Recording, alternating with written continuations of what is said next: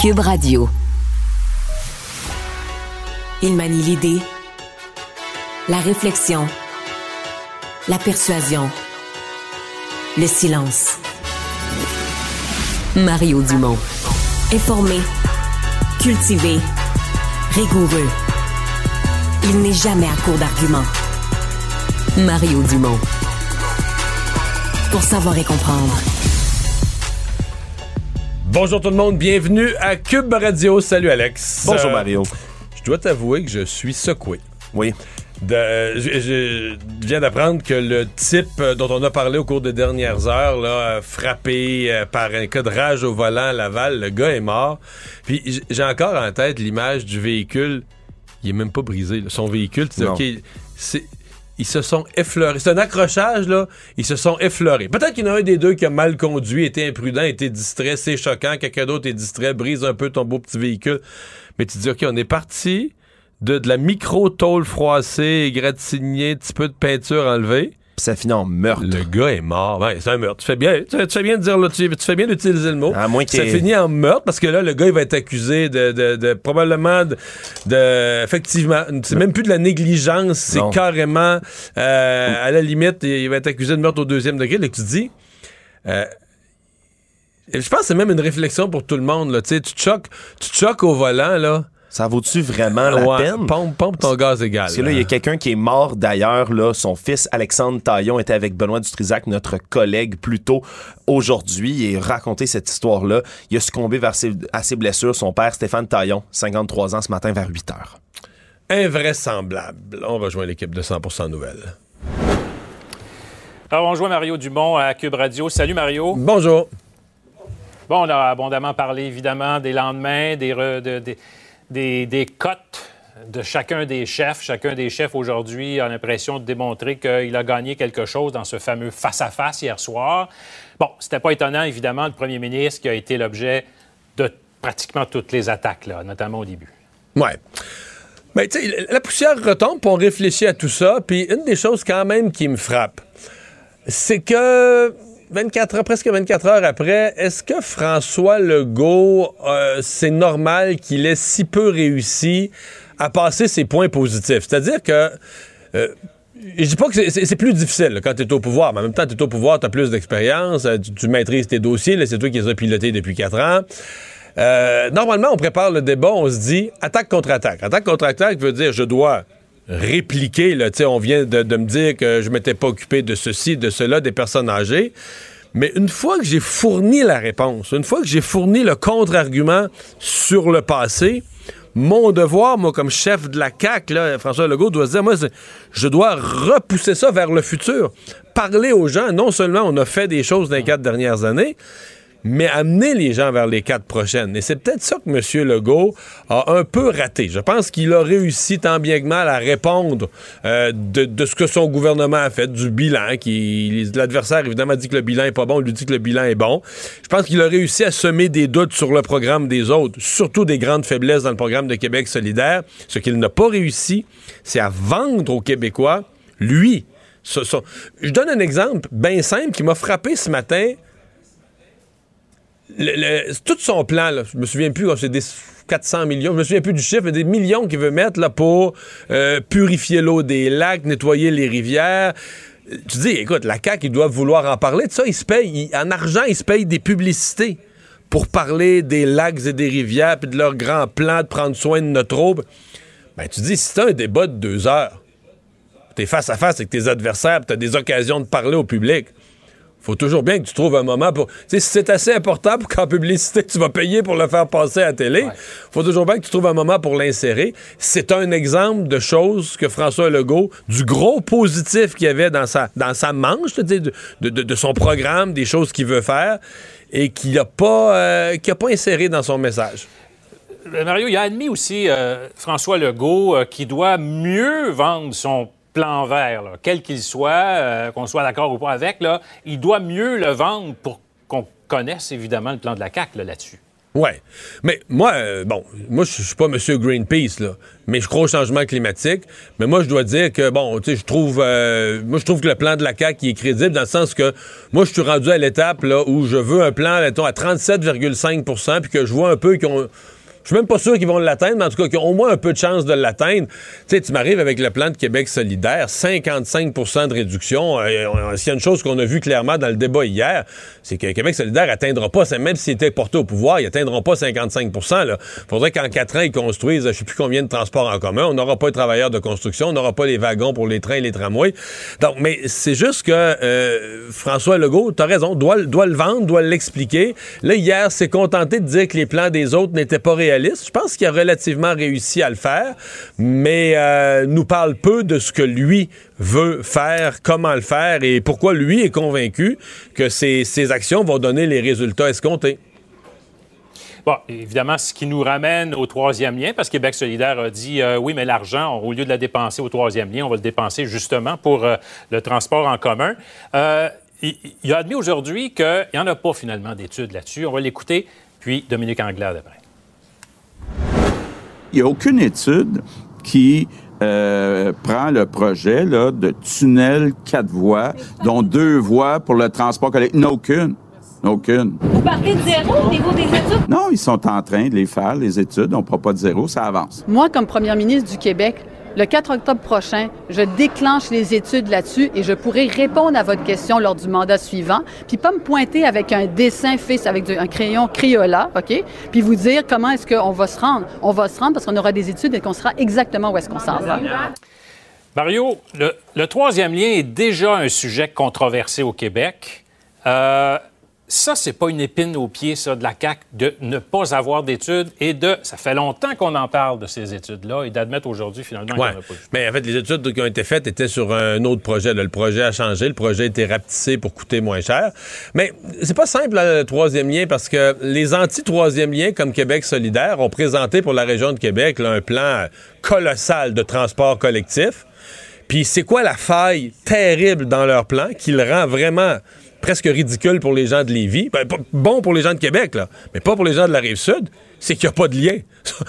T'as beau dessiner des tramways, des affaires, des SRB, tout le monde doit faire le grand fer à cheval, aller passer sur des ponts déjà congestionnés qui étaient à juste deux ponts, sont à l'autre bout complètement à l'ouest, et il n'y a pas rien centre-ville à centre-ville. Quand tu regardes la carte de Québec solidaire de ce qu'ils ont fait comme œuvre de transport en commun, ben tu te dis, ben, dans le fond, ils font un peu la demande. Il leur manque un lien centre-ville à centre-ville pour leur transport en commun. Euh, donc. Euh, mais, la, question, Mario, c'est pas de savoir d'avoir des études justement qui montrent est-ce que ce lien-là que la CAC défend est vraiment pertinent? Est-ce qu'il est nécessaire, vital euh, à la région? Et sinon euh, ben, pourquoi ne pas le démontrer? pourquoi ne pas... C'est ça, c'est ça davantage la question. Là. Euh, Éric Duhem l'a posé cette question-là plusieurs fois au début, a semblé même déstabiliser le premier ministre là-dessus. Euh, c'est ça la question. Est-ce qu'on va avoir des, des, des, informations sur ces fameuses études? Mais les études sont en cours, mais il y a un point. Il y a un point où c'est plus comment dire, il n'y a pas plus des études. C'est une décision, faire ou ne pas faire. La décision de faire ou de ne pas faire un tunnel, c'est une décision politique. Il y a un point où c'est une décision. Parce que là, on se fait croire ces années-ci qu'il y aurait des études. Je veux dire, il y a pas. Je pourrais te nommer une foule de choses. Le stade olympique, il n'y a pas eu d'études. On a décidé, on fait les Jeux olympiques, ça nous prend un stade, on construit un stade. Est-ce que quelqu'un a fait une étude pour savoir est-ce qu'un stade. Tu sais, il y a un point où tu dis, regarde, on pense que voici la ville, voici le développement. Dans une autre ère à ce moment-là. Non, ah, une autre. Il y a une décision politique. Si le peuple n'en veut pas, ils vont battre les partis politiques qui, qui en veulent c'est pour moi là, il y a plus, t'auras jamais une étude qui va te démontrer hors de tout doute la nécessité ou la non nécessité. Il y a un point où c'est une décision politique avec ses avantages, ses inconvénients. Certains vont dire c'est un modèle de développement qu'on veut plus. Les gens de la rive sud qui restent à la rive sud, qui traversent pas à Québec, qui prennent pas le retour. il y a toutes sortes de façons de voir ça, mais euh, il y a un point où c'est une décision, euh, c'est une décision politique. Ce sont des visions politiques, puis le peuple va avoir le, le peuple va avoir le dernier mot. Mais est-ce que c'est un dossier controversé. Écoute, c'est sûr que c'est une épine depuis 3-4 euh, ans que la CAQ traîne euh, toujours, toujours, toujours à son pied. Puis euh, ils ont voulu, ils ont la CAQ a fait l'erreur de politiser ce dossier-là beaucoup. Puis aujourd'hui, ils sont, ils sont pris avec ça. Mario, manifestement, le- la CAQ, François Legault, vise Québec solidaire davantage que les libéraux, on a l'impression vraiment, et Ah oui. notamment sur des, la question de l'environnement, mais les taxes également. Je vais te montrer une photo, tu l'as probablement vu. Il y a des tracts qui actu- actuellement circulent euh, sur euh, des voitures? J'en ai vu ici en arrivant au travail. La taxe orange. Euh, et là, on explique évidemment les taxes avec euh, les données là, sur euh, des taxes sur les Toyota Camry et tout ça. et tout ça là, où En utilisant, là. Sylvain, en utilisant le Orange Québec solidaire, c'est signé Ouais. CAC en Oui, bas, puis autorisé et payé par l'agent officiel de la CAC. Mais je veux dire, le- le- le- la, la facture, la couleur, c'est le Orange de, de Québec solidaire. Ben, écoute, c'est c'est le lendemain de débat. C'est les coups d'éclat de lendemain de débat. Il y, y en a deux dans ce cas-ci. Le premier coup d'éclat de lendemain de débat, c'est celui de la là, avec les, les, les pamphlets taxe orange. L'autre, c'est Éric Duhem là, qui prétend faire le je pense j'ai cru lire le plus gros rassemblement politique de toute la campagne au centre Vidéotron tout à l'heure. Alors ça, c'est du, c'est du lendemain. Tu fais le face-à-face, puis pour faire un renforcement sur ton message de face-à-face, tu fais un geste d'éclat ou un geste d'originalité euh, le, le lendemain. Mais tu as raison de dire que...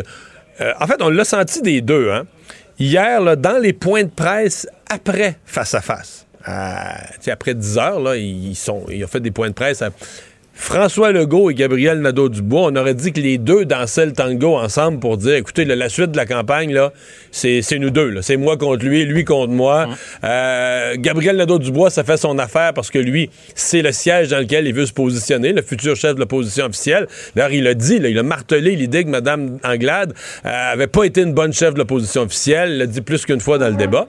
Mais François Legault joue le même jeu, semble satisfait ou semble se, se plaire à l'idée que son vrai vis-à-vis, ce soit euh, Gabriel Nadeau-Dubois, probablement parce qu'il fait le calcul que Parti Québec solidaire, c'est très à gauche, tout ça, ça attire une, ça- ça attire une certaine sympathie, mais que ça n'a aucun potentiel de croissance là, pour gouverner. Ça n'a aucun potentiel d'être vu comme un parti qui pourrait former le gouvernement, comme le Parti libéral, par exemple, qui a déjà gouverné, là, qui pourrait représenter une alternative de gouvernement. Alors, l'un et l'autre là, semblent confortables dans l'idée de, de, de se ramasser en duel, puis de laisser un petit peu les, les trois autres partis de côté. Éric Duhem a été finalement, euh, bon, je dirais un peu, euh, l'a eu plus facile qu'on aurait pu croire, et lui-même est peut-être apparu dans, ce qui- dans ses déclarations à aller chercher plus de votes à la CAQ en étant plus, moins, moins à droite, je dirais. Est-ce Ouais, que, mais, mais aussi dans la forme. Ouais. Non, mais ben, ses positions étaient ses positions, mais dans la forme. Tu sais, je pense pas que personne. Je vais donner un exemple concret. Je pense pas que personne pensait que hier soir, Éric Duhem serait celui qui inviterait, tu sais, sur la question de l'immigration, à- à aller chercher les pouvoirs d'Ottawa. Il dit pourquoi qu'on se met pas ensemble, là, tous les chefs des partis, là, on pourrait faire une démarche commune après l'élection? Tu sais, comme il, il devenait l'espèce de, il devenait l'espèce de chef rassembleur qui tendait la main à tous les partis pour qu'on bâtisse une belle coalition, là, une belle collaboration ensemble. Ça, on s'entend que c'était un jeu quasi théâtral pour défaire l'image du gars qui est à part du lot puis que dans la pandémie justement là, qui ramait à contre-courant. Et qui Donc, divise et qui, ouais, tout à fait. donc, rebâtir l'image d'un type constructif qui a des idées, oui, plus à droite, mais qui est, qui est, qui qui est pas infréquentable. C'est toujours le fameux mot, qui est pas infréquentable. Oui, tout à fait. Un mot sur euh, aussi euh, Paul Saint-Pierre euh, Plamondon, qui s'en est quand même euh, assez bien sorti. Oui, oui, oui. Ben, un, style tellement différent que ça détonne. Euh, ceux qui aiment euh, la, joute musclée, ceux qui aiment le débat politique où ça brasse, tout ça, vont dire ah, il été un peu laissé en dehors du débat. Mais Sylvain, c'est loin d'être tout le monde, ça. Moi, j'écoute beaucoup de gens. Euh, des femmes qui parfois aiment euh, quand les gens s'écoutent, quand les gens prennent le temps de bien expliquer. euh, des gens moins politisés, qui aiment pas la, la partisanerie à outrance. Ils ont aimé sa façon d'approcher la politique. Ils ont aimé l'entendre dire Toi, t'as une bonne idée, toi, t'as une bonne idée, il y a des bonnes idées d'un programme des autres. Sais-tu quoi? Ça sur- tu sais, on pense toujours que ce qui surprend le téléspectateur, c'est la ligne assassine. là, cling, tu sais, le- le- le- Mais sais-tu quoi? Je pense que ce qui surprend le plus le téléspectateur, là, qui le déstabilise sur sa chaise, c'est un chef qui dit Hey, l'autre, il a eu une bonne idée. Et ça, Paul Saint-Pierre Plamondon l'a fait. Il a c'est surpris les gens et ça a probablement marqué des points. Oui, euh, je pense que oui, j'abonde là-dessus. Ben, merci, euh, Mario. C'est tout le temps qu'on a. Il reste encore deux semaines. Ouais, il reste encore deux semaines. Et euh, là, ouais, on change de rythme. On se comprend que pour les deux semaines qui restent, là, les, tu sais, une fois le le face-à-face passé puis tout ça, on va le sentir que les partis changent aussi, de rythme. ouais. Merci. Mario. savoir et comprendre l'actualité. Alexandre Morand-Villouellette. Lendemain de débat, tout le monde essaie de capitaliser sur ses bons coups, mais là, il y a un, candidat conservateur qui, lui, euh, se retrouve non pas capitaliser sur ses bons coups, mais être obligé de revoir des images qu'il a mis en ligne euh, il y a quelques temps, là, qui sont pas belles belles. Ouais, revenir sur ses mauvais coups, c'est le cas de le dire. Mario a un vidéo qu'il aurait enregistré il y a à peu près un an et demi de ça. Yves Beaulieu, qui est le candidat d'Éric Duhem, donc pour le Parti conservateur, dans Pointe-aux-Trembles, qui ben, a publié cette, cette vidéo-là, qui refait surface maintenant et dans laquelle il tient des propos pas très élogieux. Mario, je fais un avertissement tout de suite. On peut te dire pas chic chic? Pas chic chic et je laisse nos auditeurs en euh, le découvrir. On l'écoute. Mange mal! Sérieux? Que Hein? Juste ma queue! Un vidéo dans lequel il est en train d'écouter un point de presse tu de François de Legault. les mots? Non, non, je ne me sens pas obligé de les répéter comme ça. Je, vais le, je le laisse lui-même, euh, Monsieur Beaulieu, les, les dire euh, à, nos, à nos auditeurs. Mais donc, c'est sorti aujourd'hui, puis on le voit dans cette vidéo-là, injurié, comme vous venez de l'entendre, de Monsieur Legault. Oui, parce que tout ça, d'abord, écrit après François Legault, mais dans, la sa, télé. dans sa TV. Oui, puis on l'entend d'ailleurs en arrière. Là, François Legault est en train de tenir un de ses points de presse pendant la pandémie. Et Monsieur Beaulieu, lui, crie après. Et notre collègue, là, Yves Poirier de TVA Nouvelle, a appelé Monsieur Beaulieu pour tenter d'authentifier, d'avoir sa version des faits, sans confirmer ni infirmer qu'il s'agissait bel et bien d'une vidéo qu'il avait lui-même mis en ligne. Eh bien, il a, euh, il a affirmé avoir été cœuré à ce moment-là de la pandémie, qu'il était à bout, était proche de faire un burn-out, une dépression. Bref, c'est pas vraiment excusé là-dessus, mais c'est c'est quand même une épine dans le pied, c'est sûr, de M. Duhem ce matin quand on veut reprendre la campagne. Ouais, c'est parce que c'est qu'ils s'additionnent les candidats où tu te dis, OK, c'est une façon. Il n'y a pas question pour M. Duhem de l'expulser, non? Pour l'instant, il semble non, pas, semble non, pas que ce non, soit non, une non. option du côté de M. Duhem, mais certain que sans être illégal, parce que c'est la liberté d'expression, dirons-nous, c'est sûr que c'est pas très chic pour un candidat comme ça qui veut se présenter comme, euh, comme député en politique d'avoir des propos comme ceux-là à propos du premier ministre. Mario Dumont. Rationnel et cartésien, il peut résoudre n'importe quelle énigme les yeux fermés. Alors, au face-à-face, il a été question, il a été question d'environnement, ça va de soi, mais en étant question d'environnement, il a été question de voiture. C'est pas arrivé tellement souvent euh, dans n'importe quelle sorte de débat du genre. On était rendu à nommer des modèles, la Toyota Camry, bon, différents modèles de, de fourgonnettes familiales. C'est le programme de Québec solidaire qui est en cause, qui taxerait des véhicules ultra euh, polluants, mais là, dans l'ultra polluant, en fait, il y a un chiffre, il y a une certaine norme, puis il y a quel- quelques modèles de Camry qui embarquent là-dedans. Euh, il y a aussi euh, des choses qui ont été dites concernant, je veux pas me tromper, mais les mots des, des, chefs, là, on va forcer les constructeurs automobiles à, on va obliger les constructeurs automobiles à. Puis moi, les constructeurs automobiles, ben, automobiles, c'est Ford, c'est Tesla, c'est GM, c'est euh, Toyota, c'est BMW. Quand j'entends un chef au Québec qui dit je vais les forcer à, je suis toujours comme, je viens sourciller en point d'interrogation. Tu sais, genre, ouais, nous autres, le gouvernement du Québec va forcer Toyota à faire ceci, cela. Euh, on va essayer de démêler tout ça. Robert Poetti, président de la Corporation des concessionnaires automobiles du Québec, connaît bien le marché automobile. Monsieur Poetti, bonjour. Hey, bonjour à vous, M. Dumont. D'abord, est-ce que c'est vrai là, sur, sur les faits que certains modèles de Camry rentrent dans la catégorie que Québec solidaire décrit comme ultra polluant? Ben oui, euh, tout à fait. Puis euh, s'ils demandent aux gens des critères, ils vont ils vont dire qu'il a raison. Euh, Il y, a, une- il y a une grande problématique lorsqu'on parle d'image. Je suis content que vous vouliez un petit peu éclaircir ça. Lorsqu'on parle de, de VUS aussi, ben vous savez, un, un Kona, euh, c'est un VUS, un Honda CRV, c'est un VUS.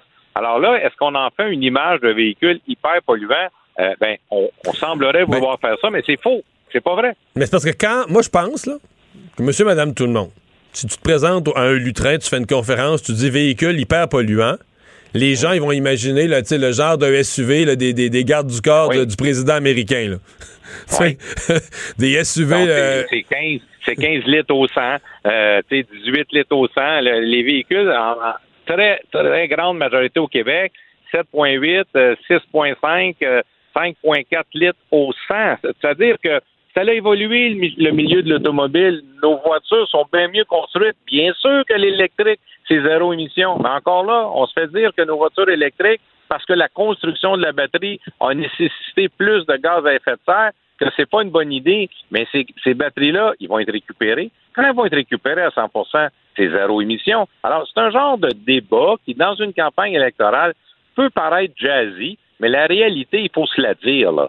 Puis, c'est pour ça que si on commence à rentrer dans une des, des, des fourgonnettes où, où, les gens avec trois enfants, euh, deux enfants, euh, les sacs de hockey, les skis, euh, les vélos. Moi, moi, je photographie régulièrement des véhicules avec trois, quatre, cinq vélos sur des, des supports à vélo parce qu'on est plus proche de la nature, on veut faire ça. Les gens se déplacent à travers le Québec. C'est de l'économie, euh, en fait, de la province qui, qui se dépense dans la province. Puis là, on dit, ah ben, si vous avez trois enfants, vous n'allez pas avoir de taxes, mais si vous en avez deux, oui. Je veux dire, c'est un peu surprenant de, de méconnaître ça. Puis quand vous avez dit au début, on attaque les concessionnaires. Il n'y a pas un concessionnaire au Québec sur 980 que je représente qui construit des voitures.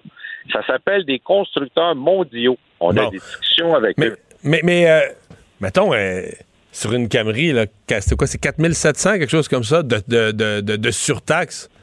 Ça, ça, ça fait quoi? De bon sens. Mais, mais, ça n'a pas de bon sens. Je veux dire, ces véhicules-là n'ont pas une consommation euh, euh, supérieure euh, à, à, des véhicules. Puis là, bon, on attaque souvent, évidemment, les fameux pick-up, mais il y a des gens qui gagnent leur vie aussi, il y a des gens qui n'ont besoin. On parle des régions également. Donc, il faut arrêter de rentrer dans la catégorie de petits véhicules, non seulement de les classer dans les VUS, mais encore pire, se dire que ce sont des véhicules hyper polluants. Je vais être honnête avec vous, ça fait longtemps qu'on en parle, mais les véhicules qui ont plus de 10 ans, il n'y a pas d'inspection obligatoire. Ces véhicules-là n'avaient pas les, les, les euh, la technologie pour diminuer les gaz à effet de serre. Donc, on parle évidemment de, de, de, véhicules, parfois, je suis obligé de le dire, parfois en mauvais état. Ça serait pas mauvais d'avoir une inspection sur ces véhicules-là au niveau des gaz à effet de serre.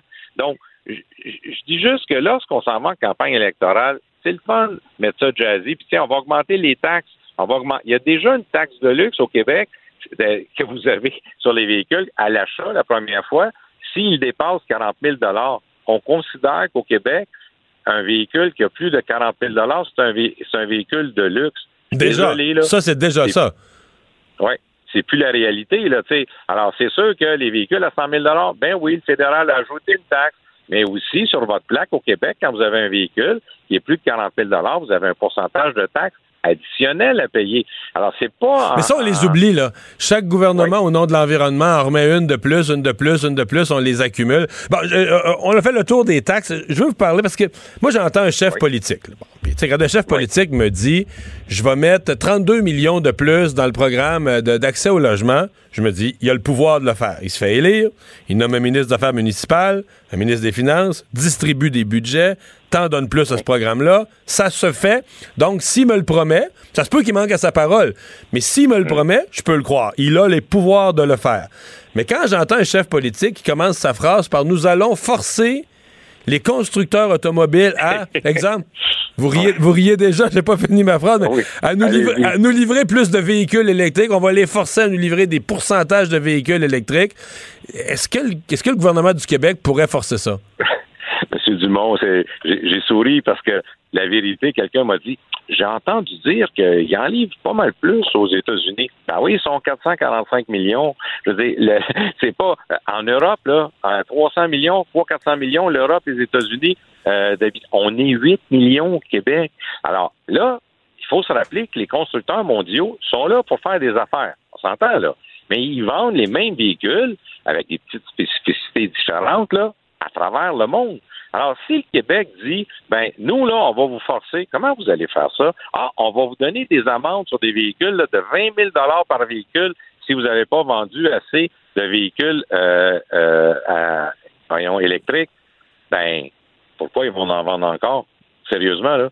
Alors, moi, ce que je pense, c'est l'inverse qu'il faut faire. Il faut dire avec les constructeurs, s'asseoir avec eux, vous dire, écoutez, nous, le Québec, là, tiens, Chevrolet vient de faire ça. Vient de, de, de, d'être partenaire avec une usine de batterie dans le bout de Bécancourt. Je suis allé à, à, à l'annonce, du gouvernement fédéral. C'est une sacrée bonne nouvelle du gouvernement provincial. Donc, c'est une sacrée bonne nouvelle d'investir avec Chevrolet au Québec pour une usine de batterie est-ce qu'on pourrait davantage, avec les constructeurs, leur dire, on a certaines ouvertures fiscales, on a certaines ouvertures euh, pour vous autres si vous venez vous installer au Québec, mais par contre, on vous demanderait en, contrebalance de nous envoyer un peu davantage de véhicules électriques. Moi, je pense qu'on est on, est, on doit être rendu là. Pas de les menacer. C'est David contre Goliath, je suis obligé de vous le dire. Puis les constructeurs, ben, euh, c'est gros, là. Les bras financiers des constructeurs, là, euh, c'est pas petit. Puis la demande à travers le monde, elle est présente. Au Québec, on est déjà les meilleurs au Canada.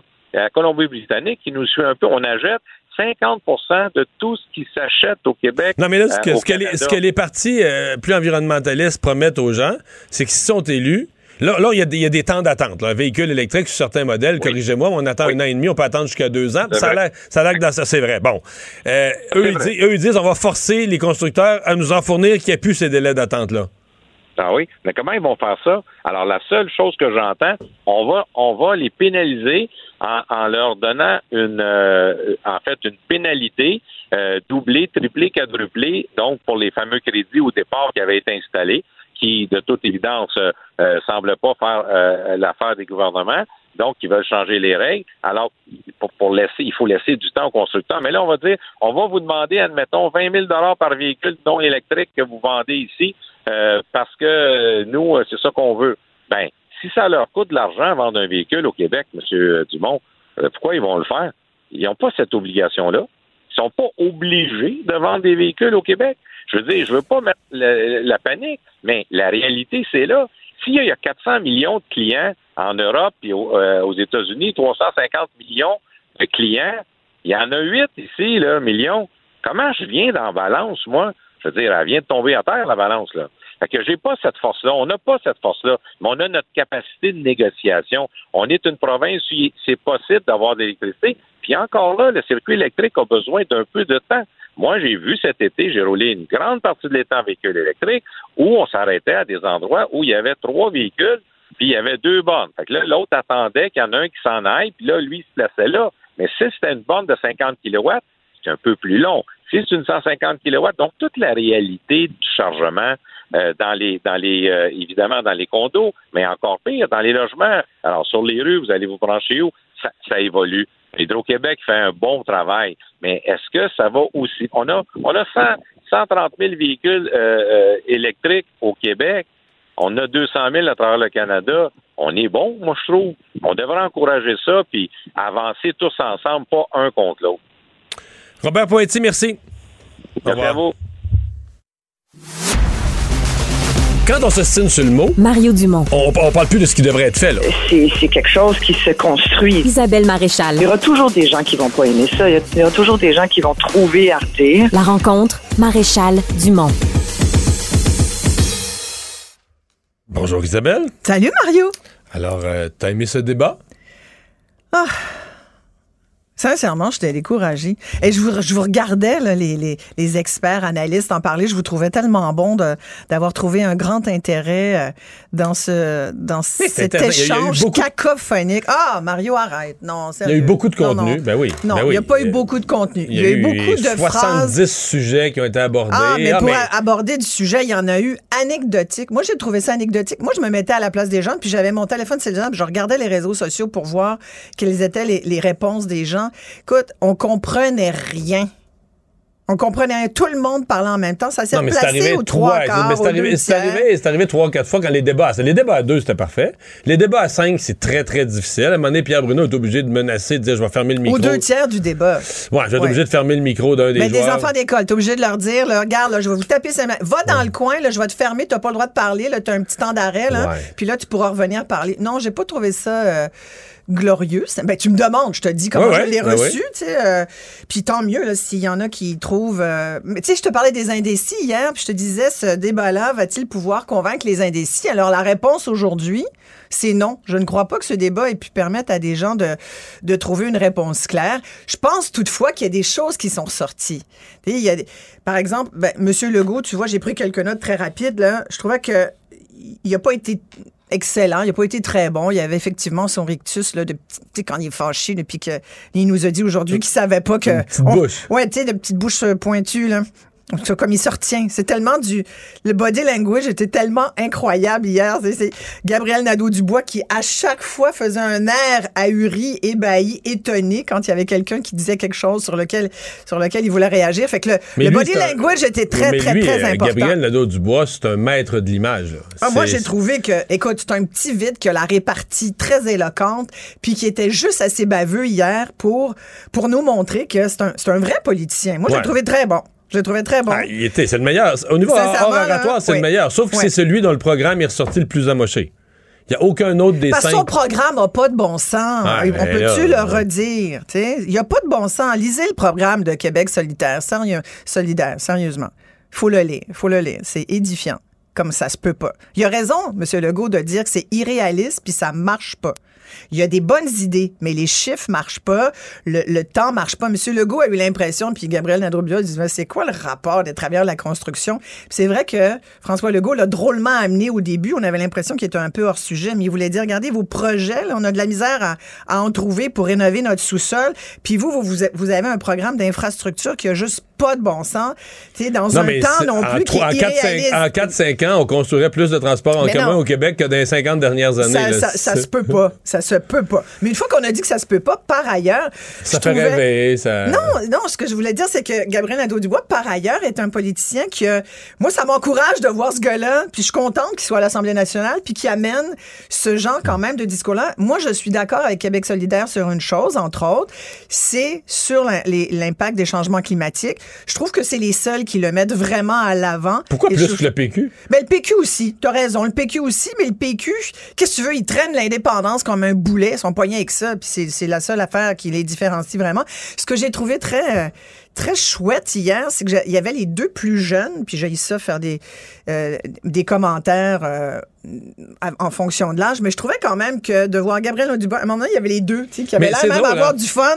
Gabriel Ouais. Dubois, puis euh, Hey, là, je vais te parler de Paul. Saint-Pierre Plamondon, puis les deux avaient même l'air, tu sais, de... de- Je vais te parler d'âge. Vas-y donc. Toi, est-ce que tu vois. euh, tu viens de dire ces deux-là, c'est Ouais. les deux plus jeunes. Oui, oui. Mais t'es consciente que Paul Saint-Pierre Plamondon, il est beaucoup plus dans l'âge de, de Dominique Anglade. Il est pas du tout dans la génération. Il, il a Il est 40 un- Ouais, il y a quel âge? il a 45 ans, là. Il a 45, ouais, mais bon. Mais je trouvais qu'il. Ouais, mais il y a un air Non, jeune. mais c'est ça mon point. Ouais. C'est que les gens le perçoivent plus jeune qu'il est. C'est vrai, c'est vrai. Mais moi, hier, je l'ai beaucoup aimé. Il était positif, Je l'ai beaucoup constructif. aimé. J'ai beaucoup aimé son, son ton. Puis tu vas voir, ça mon deuxième sujet, on va parler de rage au volant. Fait que moi, le monde calme en ce moment, j'aime bien ça, tu comprends? moi, du monde qui respire par le nez puis qui explique les choses sans s'énerver, je trouve que ça a une grande valeur. Mais, mais je l'ai trouvé, je l'ai trouvé même rassembleur, je l'ai trouvé euh, capable de discuter. Mais tu dis la souveraineté un boulet. Me semble qu'hier soir, Non, j'ai dit l'indépendance, un l'indépendance, un Ouais, boulet, peu ouais. importe, mais hier soir, il me semble qu'il a trouvé quand même habilement des Oui. moments sur l'immigration, le contrôle des frontières, des- d'amener l'indépendance, mais sans que ça soit grotesque, tu sais, de, de t'arriver avec tes gros sabots, l'indépendance, mais de te dire, regardez, là, voici un exemple, on n'a pas nos pouvoirs. Non, mais moi, toute phrase qui commence par et de toute façon, le seul mo- moyen d'y aller, c'est en étant, en étant indépendant. Moi, Ouais, j'avoue que. tu fais... Oh mon Dieu, écoute, j'écoute Mathieu Bock, j'écoute Mathieu Bock côté, j'ai envie de dire Mathieu, arrête, euh, parce que enlève ça, tout le reste c'est bon, on le garde, on aime ça, mais tu comprends, toute Mais phrase tu peux pas reprocher à des gens idéalistes mais de, non, vouloir- mais de c'est vouloir parfait. leur pays, là. Mais il faut juste calculer le nombre de fois que tu le dis dans ton paragraphe, tu sais. C'est comme, dis-le pas trop souvent, ça noie le, ça noie le propos, tu sais. Que voilà. Mais, mais Bon, et bon. Anglade, tu sais, puis Dominique Anglade, sincèrement, je, je l'ai pas trouvé euh, inefficace, je l'ai trouvé. Malheureusement, tout le long, je me disais, hey, mon Dieu, donc dommage qu'elle ait quitté la CAQ. Tu sais, quand tu Ah. y penses. Hmm. Parce que je trouve qu'elle a quand même, euh, tu sais, c'est une fille qui a une bonne tête, mais en même temps, euh, je- ben, ça marche pas avec le Non, Parti mais c'est sûr que c'est une veux? femme intelligente, ça, mais je me suis demandé. Je, je me demande, je me demande souvent de Dominique Anglade, est-ce que son message est. Comment je dirais ça? Incarné? C'est-à-dire que. Est-ce que. Tu sais, le message, Ouais. puis- le message puis Ouais. le porte-parole, à un moment donné, ça se mixe ensemble. Ouais. Tu comprends? La, la- la- la personne est porteuse de son message. dire, ce que tu es en train de dire, c'est est-ce qu'elle était- est-elle vraiment convaincue d'être la porte-parole des libéraux du Québec? C'est un peu ça. Mm. Mais c'est pour ça qu'on parlait des transfuges hier. C'est pour ça que je t'ai amené sur les transfuges.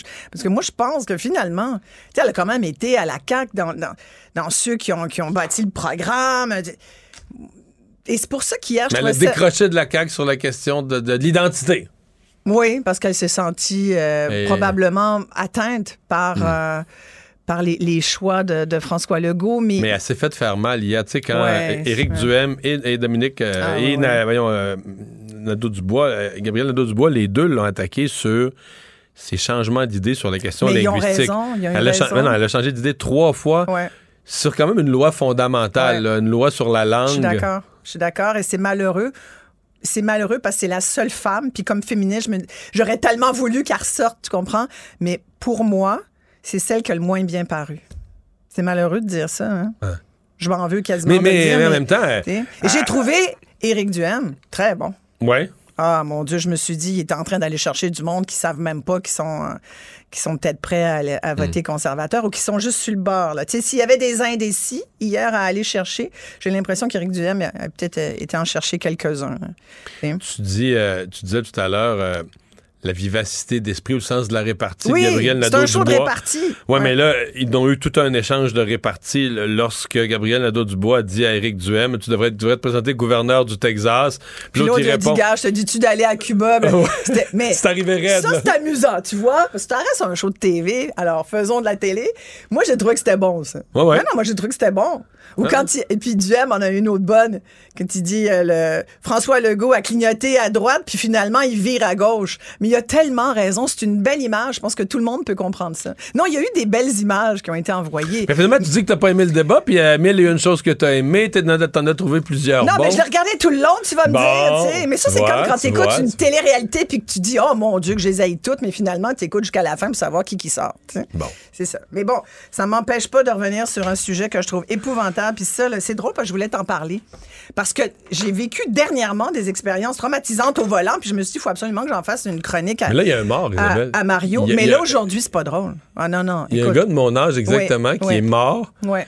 Puis, t'as-tu vu les le véhicule? Oui, mais j'étais étonnée à aussi, peine comme toi. égratigné, là. Ouais. Dire, une toute petite marque. Donc, tu, tu pars là, avec de la- ce qu'on appelle la fameuse tôle froissée, puis encore à peine froissée. Puis, une minute après ou deux minutes après, il y a un mort. Ah non, mais. C'est pas possible, là. Mais je pense qu'il faut qu'on regarde ça d'un point de vue plus global. Tu sais, je ressortais des chiffres. Là. À Montréal, aujourd'hui, il y a huit fois plus de cas de rage au volant signalés. Là. Du monde qui ont appelé le 911 pour dire il y a un fou qui vient de me, me poursuivre. Moi, j'étais poursuivi déjà. Quelqu'un qui est même venu à un moment donné, jusqu'à la porte, là. Puis qui se met à sacrer, puis dit ouais. Puis des fois, tu coupes quelqu'un. Je dis pas que je l'avais fait à ce moment-là, mais euh, c'est même pas moi qui conduisais, en l'occurrence. Mais le gars, il était vraiment sur le gros nerf. Tu sais, si envie de dire. Mais peu importe, mettons que tu coupes quelqu'un par inadvertance. Est-ce que ça donne le droit à l'autre de partir après toi, de te couper aussi, de baisser la vitre, de vouloir te coller, te couper, de sortir du véhicule, de frapper ton auto. Je sais pas si tu te souviens, il y a quelques années, il y avait un chauffeur d'autobus qui était sorti de son autobus, qui était parti après la voiture d'un parent qui roulait pas assez vite à son goût, puis il a sorti la hache, puis il l'a attaqué à coups de hache. Il y a eu quelques cas de rage au volant avec une hache. Je veux dire, il y a même un gars, j'ai encore l'image en tête, qui sautait sur le, le, le toit d'une voiture, qui a pété le- la vitre, le pare-brise, qui a... Écoute, c'est- il y a eu des cas où les gens ont gardé des séquelles. C'est épouvantable. Et tu t'en... Non, mais il faut que les gens respirent par le nez, Mario. Je sais pas comment le dire autrement Non, mais que c'est par calmez-vous tout le monde. L'exemple d'hier, tu dis, OK, il y a du monde qui vivent, là, enragés, les dents serrées, je veux dire. Il y a des gens qui ont des enjeux de colère. Puis là, euh, la moindre affaire leur arriverait. Quelqu'un, tu sais, là, tu dis, lui, mettons, là, si ça avait pas été qu'il s'est fait couper en auto ou qu'il y a eu un petit accrochage, quelqu'un serait arrivé au bureau, aurait renversé un verre d'eau sur lui ou n'importe quoi serait arrivé dans la journée, puis. Écoute, c'est c'est documenté, là, les, les cas. Il paraît que 8 conducteurs sur 10 ont déjà été victimes de rage au volant et il paraît que 8 conducteurs sur 10 ont aussi été un peu des enragés au volant. Ce qui veut dire que personne n'est à l'abri de ça. On peut tous avoir un comportement où euh, on est énervé, on n'a pas le temps. Je sais pas si tu as remarqué, j'en parlais avec mon chum, je dis, voyons, il me semble que a- la circulation est pire qu'avant la pandémie. Tout est à peu près bloqué ici, mais je veux dire, c'est pas un problème montréalais non plus. J'ai vérifié Gatineau, là, il y a quasiment autant d'augmentation de, cas de rage au volant qu'il y en a eu à Montréal depuis 10 ans. Il semble qu'à Québec, ils Je calculent. pense pas qu'on peut justifier la, cage, la, la rage au volant par les, les chantiers ou les, les cônes. Ben, ça y fait, ça y fait. Mm. Ouais, ouais. Écoute, Ouais, j'ai parlé à Maître Eric Mon- Lamontagne, euh, euh, qui s'occupe de, justement, de gérer les cas de, ra- de, de- de contravention, les gens tu sais, qui, qui poursuivent ou qui, euh, qui veulent contester leur contravention. Puis il me disait, c'est souvent la distraction. En fait, une des raisons principales derrière la rage au volant, à part la colère que certains ne sont pas capables de contrôler chez eux, euh, c'est apparemment, c'est souvent des gars, autour de 35-40 ans, selon les statistiques. Mais bon, je pense que personne n'est à l'abri d'être énervé un jour. Surtout parce que c'est un, c'est comme un, un- un environnement dans lequel on se sent, on se sent intouchable. C'est notre voiture, c'est comme c'est devenu notre salon. On mange dedans, on, euh, on se passe la soie dentaire devant, euh, on- Non. dedans. Ben oui, oui, oui. Euh, on, on- écoute, on fait du télétravail aujourd'hui dans notre véhicule. Euh, Il y a des gens, qui c'est pour ça qu'ils se vendent maintenant des plateaux pour travailler que tu peux installer Oui. sur ton volant. Il n'y a, rien qu'on fait pas dans notre auto. Il y a bien des possibilités. Bref, ce qui fait que les gens se disent, hey, c'est chez moi, touche, c'est notre... C'est une, bulle. Fait que dans ta bulle, t'as l'impression que personne n'a le droit de te toucher. Quelqu'un te passe à côté. Tu te dis, voyons, méchant malade, t'as envie de partir après. Faut pas ça. Ne sortez pas de votre véhicule. Barrez les portes. Non, on sait là, jamais. dans ce cas-ci, il y a un accrochage. Ah oui. Le type sort du véhicule, puis quelqu'un, tu sais, foncer sur un piéton, là, faut être fêlé solide. Sur un piéton, dans un, foncer sur quelqu'un qui est à pied. Il est, il est descendu de son Complètement. véhicule pour constater les dégâts, tout ça. Puis tu y fonces dessus, faut être fêlé Complètement. Mais Isabelle, la ouais. distraction, il faut y penser. Moi, je pense qu'on est dû aussi pour avoir des, des peines plus sévères, parce qu'en ce moment, euh, c'est pas grand-chose. Hein, on te prend ton véhicule, attends, j'ai marqué ça. Euh, tu suspension de permis de conduire quand même, 30 jours, 90 jours selon la, la gravité. Mais, tu sais, on devrait aussi imposer aux gens d'avoir une, une espèce de formation pour euh, gestion de colère. Ouais. tu sais. Puis je pense qu'on est dû pour une petite campagne comme il y a déjà eu là, sur, le, sur la distraction là, au volant là, et la rage au volant. Mais là, je suis pas avocat, mais dans ce cas-ci, le, le gars, ben il y a un mort, mais l'autre, ça va être meurtre deuxième, là. Ben non prémédité. meurtre non c'est prémédité, ça Ouais. ressemble à ça. Ouais. Isabelle, merci. Merci beaucoup. Au Bonne revoir. fin de semaine. Mario Dumont. Probablement capable de vous battre à n'importe quel jeu de société tout en débattant des enjeux de société. Économie, finance, affaires, entrepreneuriat. Francis Gosselin. Bonjour, Francis. Salut Mario, comment vas-tu? Ça va très bien. Euh, ben, encore une mauvaise semaine sur les marchés. Une autre, hein? Une autre très mauvaise semaine, effectivement. Puis c'est comme le, le clou de le clou du spectacle là, après une semaine qui avait été euh, qui avait commencé de manière un peu moyenne. Là, on termine sur encore une baisse. Euh, tu te rappelleras, Mario, qu'au mois d'août, là, les marchés avaient fait comme un rallye. Là, on pensait que c'était peut-être euh, Reparti. reparti, Mais là, là, mais mais- là, la, la- la- la nouvelle quand même, la nouvelle hier soir qui a tué les marchés aujourd'hui, je trouve qu'elle est intéressante. là. C'est-à-dire que c'est FedEx. Puis tu sais, FedEx, il livre des colis. Fait que c'est comme une mesure de. Et là, FedEx a fait une espèce de mise à jour de, de, de ses espoirs de profit. de ses projections. de ses Ouais. projections très négatives. C'est comme si tu- même Amazon a tombé, tout le monde s'est dit, OK, là, si FedEx prévoit livrer moins de colis, c'est qu'eux autres font le calcul qu'il va y avoir moins d'achats, moins d'achats en ligne. Et c'est comme toute l'histoire de l'économie, c'est tout le questionnement sur la récession et l'économie qui, qui s'est enchaîné. en a- C'est bizarre à dire, mais en arrière de FedEx, là. Exactement. Ben, c'est comme tu dis, le FedEx qui a finalement averti là, que les profits seraient un petit peu euh, moins euh, importants que prévu. Et donc, euh, euh, je sais pas où j'ai lu ça aujourd'hui, mais effectivement, leur titre là, a été massacré en Ah, moins, bourse moins, la 20 pour, moins 20 quelque chose du genre. 21,5 Ah, ouais. là, depuis. ouais, ça va pas du tout. Et comme tu dis, UPS, là, plein d'autres acteurs, évidemment, de ces grands secteurs-là, qui ont, qui ont rien dit encore, là, ont perdu énormément de valeur. Ça Mais a avoue, ça fait, ça fait depuis le début de la pandémie qu'on dit commerce en ligne, commerce en ligne, c'est de plus en plus fort. Ceux qui livrent des colis n'ont pas finir de faire de l'argent. Il y a comme une, une rhétorique qu'on répète et qu'on répète et qu'on répète, puis tout à coup, bang, là, c'est oups, il va se livrer moins de colis, les gens vont avoir moins d'argent, inflation, peut-être une probablement une récession. Ben, Il y a comme un- une espèce que c'est.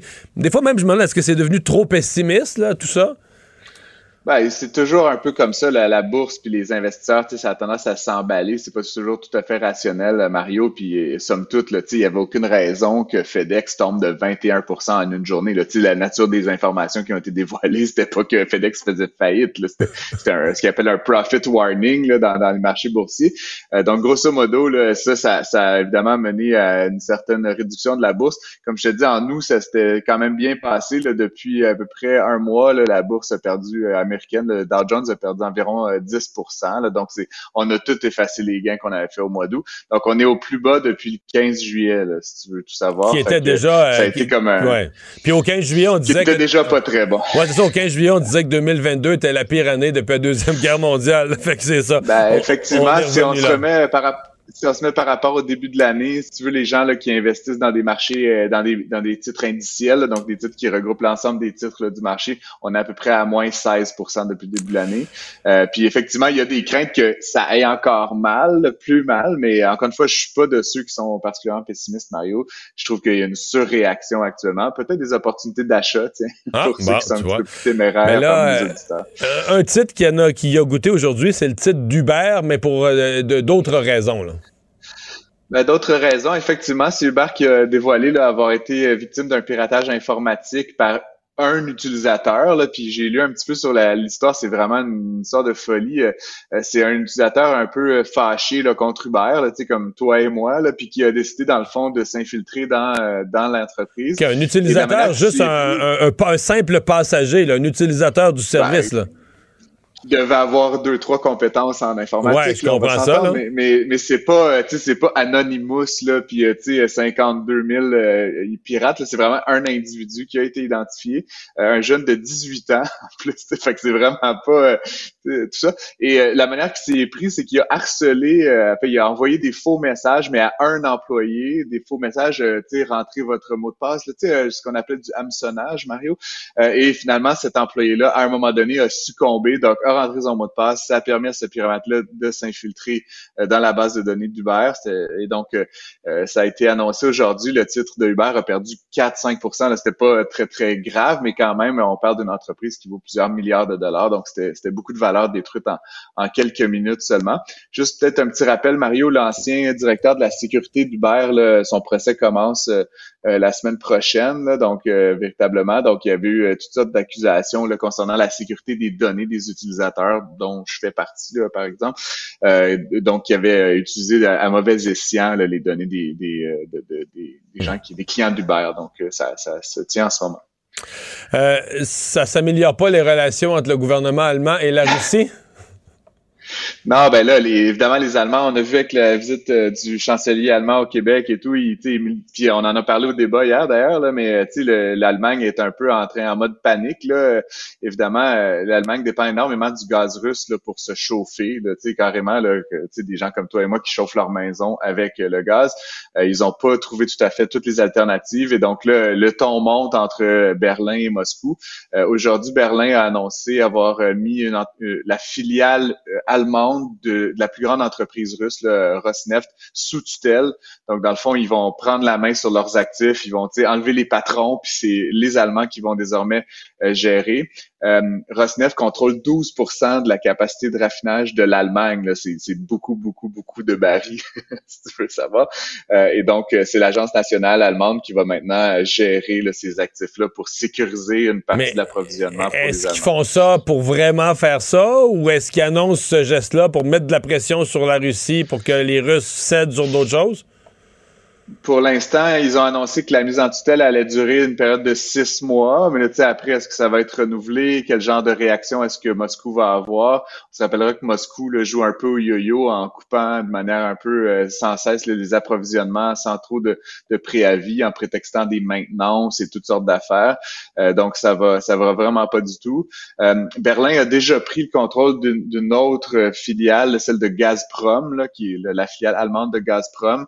Euh, ils ont dû renflouer cette filiale-là parce que tu sais, il y avait tellement peu d'entrants et tellement de problématiques qu'ils ont dû, les Allemands ont dû mettre des milliards de dollars dans la, la filiale russe. Donc c'est vraiment une situation là un peu. Ouais. c'est bon, Mais, pas, euh, pas guerre mondiale, là, mais tu sais, c'est c'est pas le fun de voir deux grandes puissances voisines euh, qui se chicanent à coups de prise de possession des actifs euh, sur fond de, de tu sais, ça, ça a peu de choses à voir avec l'Ukraine ultimement. Là, tu sais, euh, je veux oui, il se passe des choses en Ukraine, mais tout ça, c'est vraiment une guerre commerciale euh, qui se passe entre les deux pays.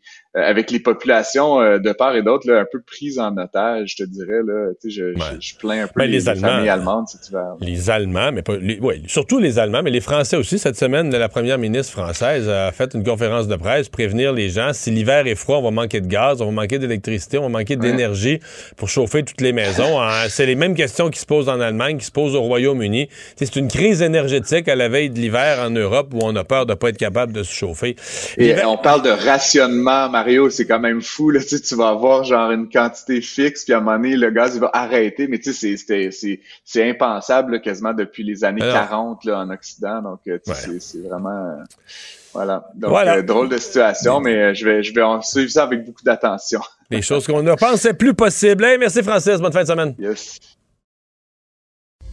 Mario Dumont. Sous ses airs sérieux, se cache un gars qui ne se prend pas au sérieux. Notre prochain invité euh, vient de connaître une première au cinéma. Il avait fait beaucoup, beaucoup de choses dans sa carrière, connu énormément de succès, mais jamais touché au septième art. Euh, et rentre pas euh, par un petit euh, caméo, une apparition où on le voit dans le fond d'une scène. Euh, il entre vraiment dans un, un rôle central, principal. C'est mon ami François Pérusse. Salut François. Comment ça va, Mario? Ça va bien. Explique-moi le film. Donc, Niagara, euh, c'est, les gens peuvent voir ça au cinéma maintenant. Euh, parce que je lis un peu les critiques, puis c'est à la fois comédie absurde, mais extrêmement touchant comme un drame. Euh, il me semble que c'est rare. D'habitude, une comédie absurde, il n'y a rien de touchant, là.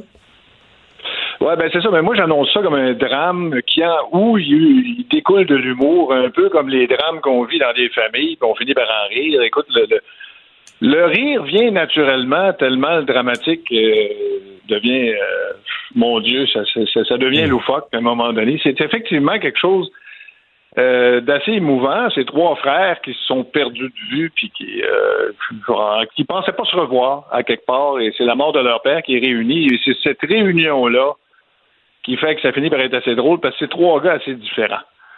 Puis euh, mon personnage, moi, Alain, c'est un personnage qui arrive bien des malchances et qui euh, qui est pas un gars très organisé. J'ai-tu vu que t'es un prof d'arts martiaux? Ben oui, Mario. Ben oui. oui, t'as-tu fait, -tu fait, fait un 2-3 ans de cours d'arts martiaux pour rendre le personnage crédible? Écoute, j'ai eu un cours de karaté. J'étais pas capable de m'asseoir dans la position euh, voulue. Ça, ça a fini là.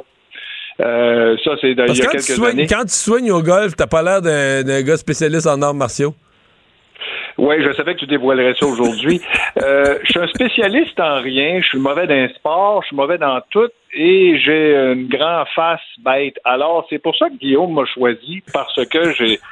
Il paraît que quand je souris pas, j'ai l'air d'un gars catastrophé, même si je le suis pas. Je veux dire, à quelque part, il suffit que j'aie un air impassible pour qu'on pense que je suis en train de penser à me suicider. Alors, c'est, c'était un peu pour ça que Guillaume me choisit. Il dit, en face pour le gars pour qui ça va mal. Bon. Et puis. Quand on comprend que ton personnage, ça va mal. Mon personnage, ça va très mal. d'ailleurs, dès les, premiers instants du film, toutes les bad qui arrivent en l'espace de 10 minutes. Et puis, euh, euh, je me suis aperçu, ben en fait, moi, je voulais pas aller, je voulais pas aller sur un plateau de cinéma. J'ai jamais voulu vraiment ça. Je me m'en croyais pas capable. C'est Guillaume qui m'a vraiment tendu la main pour le faire. Et mes, mes amis acteurs, euh, Guy Jodoin, Éric Bernier, m'ont beaucoup aidé là-dedans aussi. Mais c'était pour jouer quelque chose que j'avais peut-être plus de facilité à jouer naturellement que, que d'autres choses. Par exemple, c'est un gars qui, qui, qui, vraiment, euh, mon Dieu, ça va tellement pas bien dans sa vie. Puis je me suis rendu compte que je, j'avais une, certaine aise à jouer ça avec la face que j'ai. Puis, euh, dès les premiers jours de tournage, Mario, on s'était rencontrés quelques fois avant pour euh, faire des lectures et tout ça. Et dès les premiers jours de tournage, j'avais les scènes les plus difficiles. Fait que ça a brisé la glace. Mais, je veux, non, mais je veux t'en parler des premiers jours, mais du premier, euh, du premier tournage, le premier matin, tu es dans ton char, tu t'en vas. Tu te sens-tu un peu. d'un côté, je te poserais la question imposteur. De l'autre côté, tu te dis, mais peut-être que je vais être complètement quelque chose que tu n'as jamais fait. Tu te dis, mais peut-être je vais être complètement incompétent. Bernier, euh, Jaudoin, des, des pros, ils ont tout joué dans toutes sortes de manières au théâtre, toutes sortes de rôles. Ouais. Est-ce que tu avais cette crainte-là de dire il y a un risque que ce soit ridicule, loufoque, après 15 minutes, tout le monde se regarde, OK, Pérus, il il peut pas jouer, là. Il sait pas comment, il sait pas quoi faire. Ben, ben c'est toutes ces réponses, parce que je me sentais autant comme un imposteur, comme euh, je, vais, je vais me péter à gueule, je vais débouler les marches, je me souviens pas de mes textes, je sais pas trop. Et en plus, il était comme 4 heures du matin quand je suis allé sur le premier plateau, puis euh, je, je me croyais pas, tu sais, je, je m'étais, j'étais pas à l'aise de, de, de j'étais pas à l'aise de ça. Je me croyais pas. C'est, une chance que la glace s'est brisée à un moment donné, mais je te dirais que comment je me sentais avant de commencer à tourner. Et en plus, ajoute à ça que tu sais que je suis un gars extrêmement mondain et extrêmement social. Oui. Oui, je, je sais bien que je suis toujours dans le monde. Écoute, je suis enfermé dans mon studio avec du poil qui pousse depuis 32 ans, puis là, je tout à coup, je me retrouve avec une gang de 65 personnes. Alors, j'étais à contre-courant à peu près à tous les niveaux. Euh, Mais ça a marché. J'ai été. Ça a marché. Euh, je me, premièrement, c'était une gang extraordinaire. Heureusement, je suis tombé sur le meilleur des plateaux, les, les meilleurs des personnes. Et puis, ça m'a beaucoup aidé à me sentir bien. Puis, euh, finalement, ça a marché, mais c'est pas ce que je pensais. Je pensais pas que ça marcherait. Je, je disais, j'espère que Guillaume ne sera pas déçu je ne pas être obligé d'appeler Guy Mongrain en dernière. Euh, en dernière. pour, pour, comme doubleur. Comme il aurait pu faire tes cascades. Euh, les... Oui. T'as aimé ça? Si on te proposait demain un nouveau rôle, tu dirais oui? Dans les mêmes circonstances, si, si mes horaires me le permettent, je dirais oui avec cette gang-là. Est-ce que je dirais oui à n'importe quel scénario? Ben là, peut-être que si je tombe avec complètement un autre groupe, complètement un autre scénario, puis un autre personnage, peut-être que les mêmes insécurités vont me reprendre, puis je vais me poser les mêmes questions. Alors, euh, je pense pas que je sois un acteur dans le catalogue des acteurs encore pour l'instant. Je suis peut-être un peu le Steve Penny du Canadien de Montréal d'il y a, 35 ans. Savais-tu bien fini, le Steve Penny? Je suis pas sûr. Lui, ça n'a pas duré longtemps. Écoute, ils, ont, gagné une coupe, mais euh, ça a fini là pour lui. Ça fait que ça va peut-être être la même chose pour moi, mais je veux dire, c'est L'expérience que j'ai vécue est extraordinaire. Pour l'instant, je me contente de dire ça. Aucun producteur américain ne m'a appelé encore. Ben, c'est une question de temps. Ben, C'est une question de temps. Le film va être traduit. Le film va être traduit. Le, film va être traduit, va se ramasser aux États-Unis. Mais tu parles de ton physique. Est-ce qu'il y a des scènes de nudité? Là, toutes les femmes présentement nous écrivent poser la question. Là. J'ai beaucoup insisté pour qu'il y en ait, mais non, il n'y en a aucune. Ah. fait qu'on ne me verra pas euh, le bid, on verra pas mon pote mon pote de bière. T'es fier du film? Je suis fier du film, je suis fier de Guillaume. Je trouve qu'il a écrit une sacrée belle histoire. Puis euh, j'ai d'ailleurs, quand je suis allé voir la première, on m'a tout dit tu t'aimeras pas ça parce que tu vas te voir sur le grand écran, puis t'aimeras pas ça, personne n'aime ça se voir pour la première fois. Je me suis oublié assez vite. Maintenant, j'ai oublié que j'étais là, puis j'ai pu embarquer dans le film. Alors, euh, je, oui, je suis très fier de Guillaume. Je suis vraiment content de, de son film. Je suis content de tous les acteurs. Moi, ben, tu me le diras si t'es content de moi, Mario. Je vais te porter un jugement sévère comme toujours. Hey, merci de nous avoir parlé. Salut. Hey, merci à toi, Mario. Bonne fin de journée. Pour savoir ce qu'il y a à comprendre, Mario Dumont. Un adolescent de 17 ans poignardé. Une autre femme assassinée. Il est visé par des allégations d'inconduite sexuelle. Les formations politiques s'arrachent le vote des familles. Comment faire fructifier votre argent sans risque? Savoir et comprendre les plus récentes nouvelles qui nous touchent.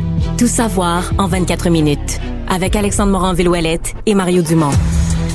En manchette dans cet épisode, au lendemain du débat, Legault avoue que le troisième lien ne repose sur aucune étude. Une femme victime de féminicide dans Montréal-Nord, la victime d'un délit de fuite est décédée et des tombes, des salles de torture ont été découvertes en Ukraine. Tout savoir en 24 minutes. Tout savoir en 24 minutes. Bienvenue à Tout savoir en 24 minutes. Bonjour Mario. Bonjour. Alors, le débat a eu lieu face à face des chefs. Euh, évidemment, on est plutôt dans l'analyse maintenant que c'est terminé. Et drôle de fait, euh, alors que les chefs reprennent leur campagne, François Legault aujourd'hui euh, a avoué pendant un point de presse que le troisième lien projet qui a été attaqué de toutes parts par les autres chefs eh bien, ça, il n'y a pas d'études finalement, aucune ben, étude. Que sur le nouveau tracé, les études sont en cours. Que les études qu'il a faites, c'était sur l'ancien tracé. Mais Et donc, le pour nouveau- le tracé actuel, les études sont en cours. Peut-être que ça tombe bien en même temps que les études soient pas finies puis qu'on les rende pas, on rende rien public. Peut-être que, parce que quand même un projet complexe dans lequel on pourrait découvrir des dépassements de coûts ou euh, des complexités euh, structurelles, des complexités de construction. En plus des questions euh, d'où on va le faire sortir, par exemple, ce que le maire de Québec, entre autres Bruno Marchand, réclame de savoir. Est-ce qu'il y a des études environnementales sérieuses qui ont été mises en place pour comprendre les impacts qui vont être faits?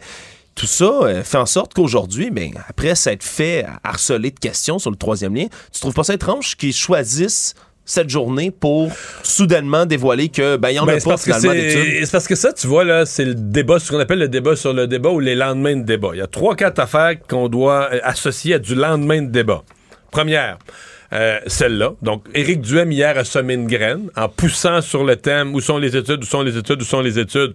Aujourd'hui, les journalistes ont pris le relais. Ça a fait sortir cette nouvelle-là. Du côté de la CAQ, on a sorti un petit dépliant, un petit pamphlet qu'on met dans les voitures. Parlant de la taxe orange, mais le dépliant, écoute, faut que les gens le voient, là, vous allez le voir dans une photo. Ouais, c'est, c'est la orange, C'est c'est à la fin, c'est signé CAC, puis c'est signé, là, payé euh, l'agent officiel de la CAC. Mais quand vous le regardez, là, avant d'aller jusqu'à la dernière ligne, c'est le orange Québec solidaire, puis ça dit.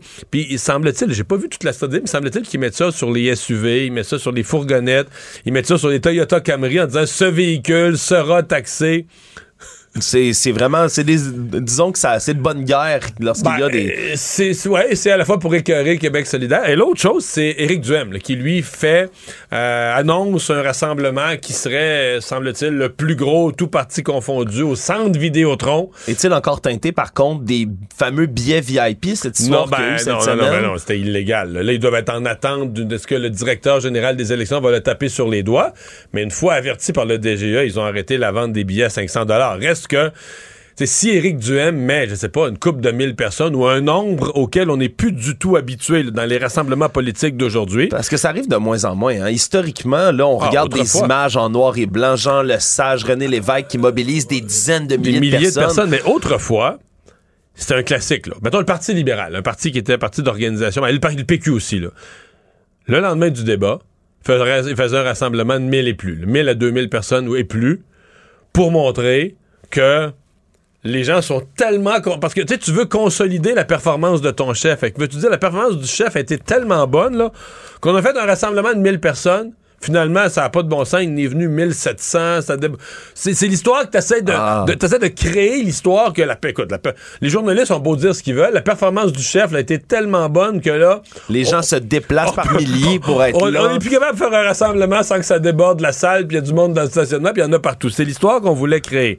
La plupart des partis, de la CAQ, ils mobilisent plus de monde. Ils ont des, ils ont des voteurs, mais ils n'ont pas, ils ont pas un militantisme si fanatique, là, si Ouais. intéressé Ils à font aller- des rassemblements partisans sans que ce soit comme ça des foules quelques énormes. centaines, puis- quelques centaines. Est-ce Euh, que ça peut être payant pour Éric Duhem à ce moment-là, Mario, de, Ben, de revenir à cette vieille formule-là qu'on voit plus? Ben, c'est-à-dire que c'est- c'est ce que, je- ce que je viens de décrire comme ce qu'on faisait autrefois, c'est ce qu'il va essayer de nous faire cette année, là, dire, ben, regardez, là. Ce soir, même. Les, journal- ouais, oui, les journalistes veulent bien euh, dire ce qu'ils veulent, peuvent bien dire ce qu'ils veulent. Est-ce que le monde a aimé, est-ce que le peuple a aimé le débat d'Éric Duhem? Oui, il se présente en masse au centre Vidéotron. À suivre. Savoir et comprendre. Tout savoir en 24 minutes. Parlant des conservateurs, Éric Duhem euh, se retrouve dans l'embarras euh, par le moyen d'un de ses candidats, hein, à l'aube justement de ce rassemblement qu'il veut faire. Un de ses candidats, Yves Beaulieu, dans Pointe-aux-Trembles, il y a une vidéo, une vidéo qui ressort, qui refait surface, qu'il a- qu'il aurait du moins publié lui-même il y a environ un an et demi sur les réseaux sociaux dans lequel il regarde François Legault donner un point de presse à la télévision et en se filmant... Sur la lui- pandémie, un point de presse de pandémie. oui, un de ces fameux points de presse là, santé là, et il approche la télévision et invective le premier ministre dans la télé. On peut écouter ce que ça donne. Mange mal! Sérieux? Que! Hein? Juste ma queue! Des propos assez injurieux, merci, et qui refont surface. Notre collègue euh, Yves Je, je note, de je note- je note que tu te contentes de nous la faire écouter, que tu répètes pas les propos. J'ai pas très envie de, les- de répéter les propos. Tu vois, je trouve Ben, que on ça fait pas... euh, ben, comme tu veux pas les répéter, on va le réentendre pour être sûr qu'on a bien entendu. Là. Mange mal! Sérieux? Que récalisse! Hein? Juste ma queue! Mais Voilà, hein, je pense Est-ce qu'on sait si la télé a eu peur? On sait pas si la télé a eu peur, mais chose certaine, Mario, c'est pas. euh, puis on t'en a, vu un et deux là, dans, ta, dans ta carrière, autant que comme politicien, Mhm. comme analyste, des candidats comme ça qui font des bourdes. Il y avait- il y a deux affaires. Il y a le fait de faire ça à sa télé, là, puis de dire De ça. faire ça à sa télé. Non, non, puis de... de- T'es vraiment empathique envers la télé, Ouais, Mario. je, je- je- je- je- je note ça. Je hein. suis soucieux de la télé, du bien-être de la télé. Mais, mais il a le fait de faire ça à sa télé. Mais il y a aussi le fait de le diffuser. C'est que lui, au moment où il fait ça, puis avec les propos, là, comment il dit quoi qu'il dit à la fin déjà? Je m'en souviens déjà plus, là. Mange, mange! Sérieux? Que calice! Hein? Juste ma queue! C'est qu'il se dit, ah, je vais mettre ça sur les réseaux sociaux parce que c'est bon, là, les gens vont trouver que c'est brillant, c'est vraiment bon, est-ce qu'on sait si euh, il est dans les, ce qui est ministrable? Ben, ça, c'est une bonne question. Tout d'un coup, d'un même matin, qu'il est élu, par exemple, comme député, puis après ça, comme, comme ministre, hein, tout d'un coup, que M. Duhem se ramasse premier ministre du Québec. Est-ce qu'il est ministrable? C'est la fois pour dire. Est-ce qu'Éric Duhem, euh, il n'est pas question de, de le mettre dehors du- pour l'instant? Le parti n'a rien dit sur le fait qu'on l'expulserait. Pour l'instant, il n'y a pas de réaction là, du côté du parti euh, qui a été noté. Donc, euh, il semble qu'il va rester dans les rangs, va rester candidat là, dans Pointe-aux-Temple. C'est certain qu'il n'y a rien d'illégal là-dedans, mais c'est peut-être pas très, très élogieux.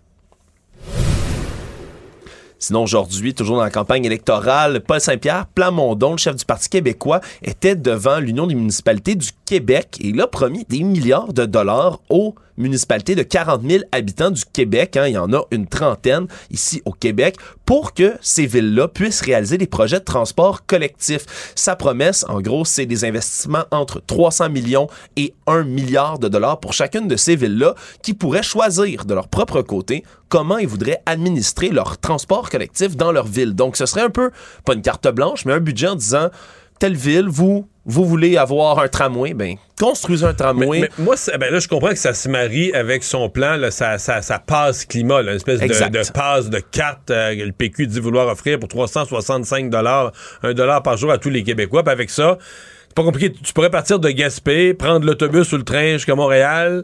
Avec la même carte, tu prendrais le métro, euh, l'autobus en banlieue. C'est une carte universelle, le Ouais. seul projet. Mais moi, je, écoute, je, je veux pas avoir l'air du gars qui est contre le transport collectif. Il en faut. Mais euh, c'est quoi, c'est quel film déjà, If You Build It, They Will Come, là, un stade de baseball, j'oublie Ah, Field of Dreams. C'est ça, Field of Dreams. Ben, oui, If You Build It, They Will Come. Si tu construis un stade, les gens vont venir. Ouais, des fois, ça arrive.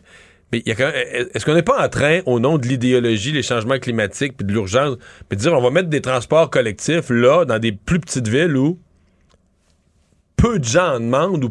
Enfin, Est-ce qu'on n'est pas en train d'avant de payer des autobus vides, des futurs autobus vides? Je, fais, je me fais- question. je fais juste poser la question parce qu'à un moment donné, euh, quand le besoin est vraiment criant, puis tout ça, euh, on le sent. Oui, on dit qu'il faut offrir l'option, il faut offrir, offrir l'option aux gens de laisser leur auto à la maison, mais d'après moi, euh, ben, tiens, mettons à Rivière-du-Loup, il y en a eu un projet de transport en commun, il y avait trois autobus il y a quelques années, puis pourquoi ça a arrêté? Donc, faut que j'essaie de me souvenir pourquoi ça a arrêté? C'était vide?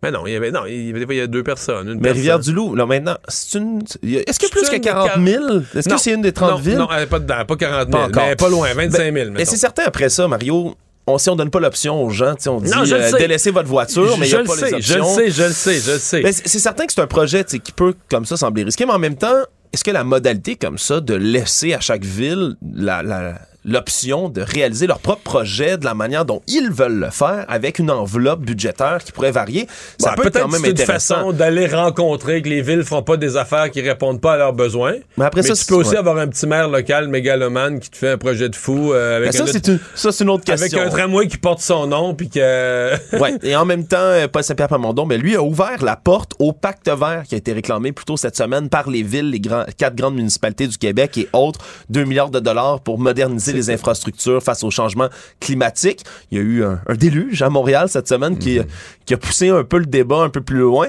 Lui a dit que, comme François Legault fermait la porte, lui décidait de l'ouvrir. c'est drôle hein? Parce qu'il y a cinq partis, puis probablement que celui qui a les plus grosses chances de gouverner va dire Ouais, 2 milliards, je peux pas vous donner ça de même, faudra négocier. Celui qui en a Puis le les moins. quatre, autres, les quatre autres qui ont peu de chances de se retrouver au pouvoir vont dire 2 milliards, certain. Actualité. Tout savoir en 24 minutes. Ce matin, le corps d'une femme de 42 ans a été retrouvé dans son logement de Montréal-Nord et il s'agirait un d'un autre féminicide à survenir dans la métropole. Là, c'est le deuxième en l'espace de seulement huit jours à Montréal. C'est un proche de la victime qui a communiqué avec le 911 tôt ce matin vers 9h30 parce qu'il avait découvert le corps, semble-t-il, qu'il aurait été là depuis plusieurs heures. Les informations qu'on a jusqu'à date porteraient sur euh, le fait qu'elle aurait été poignardée à mort aucun suspect n'a été arrêté pour l'instant concernant ce meurtre, mais les techniciens en identité judiciaire les enquêteurs des crimes majeurs étaient sur place, analysaient la scène et, comme je le dis, c'est la deuxième femme à être assassinée froidement depuis le début du mois. Là, 8 septembre dernier, c'était Gisèle Bitondi, une mère de famille de 29 ans qui a été poignardée à mort Ouais, les pires dans l'arrondissement de la salle euh, devant ses trois enfants oh. par son ex-conjoint qui a été arrêté. Et là, dans ce cas de figure-ci, ben, il y a un voisin qui a été rencontré par TVA Nouvelle, qui a témoigné de manière anonyme, qui a vu que l'ex-conjoint de la femme, entre autres, aurait eu des événements de violence conjugale avec elle, l'aurait giflé. Vraiment, euh, les féminicides, c'est un problème Mhm. qu'on semble pas être capable d'endiguer au Québec. Non, on, on verra euh, dans ce cas-ci. C'est toujours la première chose qui m'intéresse, c'est ce qu'il y avait là, genre euh, des cas passés, un dossier, des ordonnances du juge de pas s'approcher, tout ça. Toutes ces choses dont on, que moi je qualifie un peu des fausses sécurités. Mais bon, pour le reste, c'est c'est infiniment, infiniment triste. Là. Ouais, une autre histoire triste, c'est celle euh, de ce délit de fuite à Laval, cas de rage au volant. Ce matin, vers 8 heures, Stéphane Taillon, 53 ans, est décédé. Son fils Alexandre Taillon a d'ailleurs parlé avec Benoît Dutrisac, notre collègue sur nos ondes, et a dit donc que son père était mort de ses blessures. Finalement, une histoire qui remonte à jeudi vers 7h50. Les policiers qui ont été forcés d'intervenir dans une voie d'accotement de la 15 Nord. Deux hommes, un accrochage, puis tout petit accrochage, Mario, sur les images qu'on a sur pu les voir. images, on voit à peine les, on voit à peine que l'auto du type est abîmé là. Exactement. Et donc, un des hommes, Stéphane Taillon, en l'occurrence, serait sorti de son véhicule, donc pour les formulations d'usage lorsqu'on a un accrochage. Peut-être constater tout simplement, euh, vérifier l'état des véhicules, constater les dommages. Et l'autre conducteur aurait mis les gaz à ce moment-là et l'a heurté désormais mortellement. Donc la police de Laval demande l'aide de la population pour retrouver euh, le coupable dans cette histoire. Tout témoin important, toute personne qui a des informations à leur communiquer peuvent composer le 911 et joindre la police de Laval parce que pour l'instant, la personne qui a commis malheureusement ce délit de fuite est toujours au large. Il y a un mot qu'on en- il y a un mot qu'on emploie, c'est une escalade. Des fois, on va dire, euh, je sais pas, tu sais, ça commence, des gens ils commencent en s'engueulant, après ça, ils se tapent sa gueule, puis finalement, il y en a un qui est gravement blessé, ou pire, un décès. Puis tu t'appelles ça une escalade. Tu dis, L'escalade a, a monté jusqu'à ce niveau de folie-là. Mais dans ce cas-ci, tu te dis, OK, mais l'escalade, essentiellement, là, c'est un petit accrochage, puis l'étape d'après, c'est le meurtre. Il y a un mort. C'est un meurtre. Faut le dire comme ça. C'est un meurtre. Avec un- en plus, c'est que c'est- armé. C'est considéré comme. euh, Une arme, un véhicule. un- un- dans un cas comme ça, une l'arme devient le véhicule. Le véhicule devient l'arme. Tu te dis, euh, attends un peu, là. Puis, bon, je me mets dans la peau. Le, le type qui est décédé, je me mets dans, pour sa famille, c'est absurde, incompréhensible. Mais l'autre individu, je sais pas, je le connais pas. Peut-être c'est un, un fou, peut-être c'est quelqu'un qui c'est mieux qu'il soit en prison. Il aurait fini par faire tellement agressif, qu'il aurait fini par faire autre chose. Mais peut-être aussi que c'est quelqu'un qui. Mettons que dans trois mois d'ici, là, on reviendra tout simplement pas d'être en prison, de dire, ben voyons, moi j'avais une job, j'avais une vie.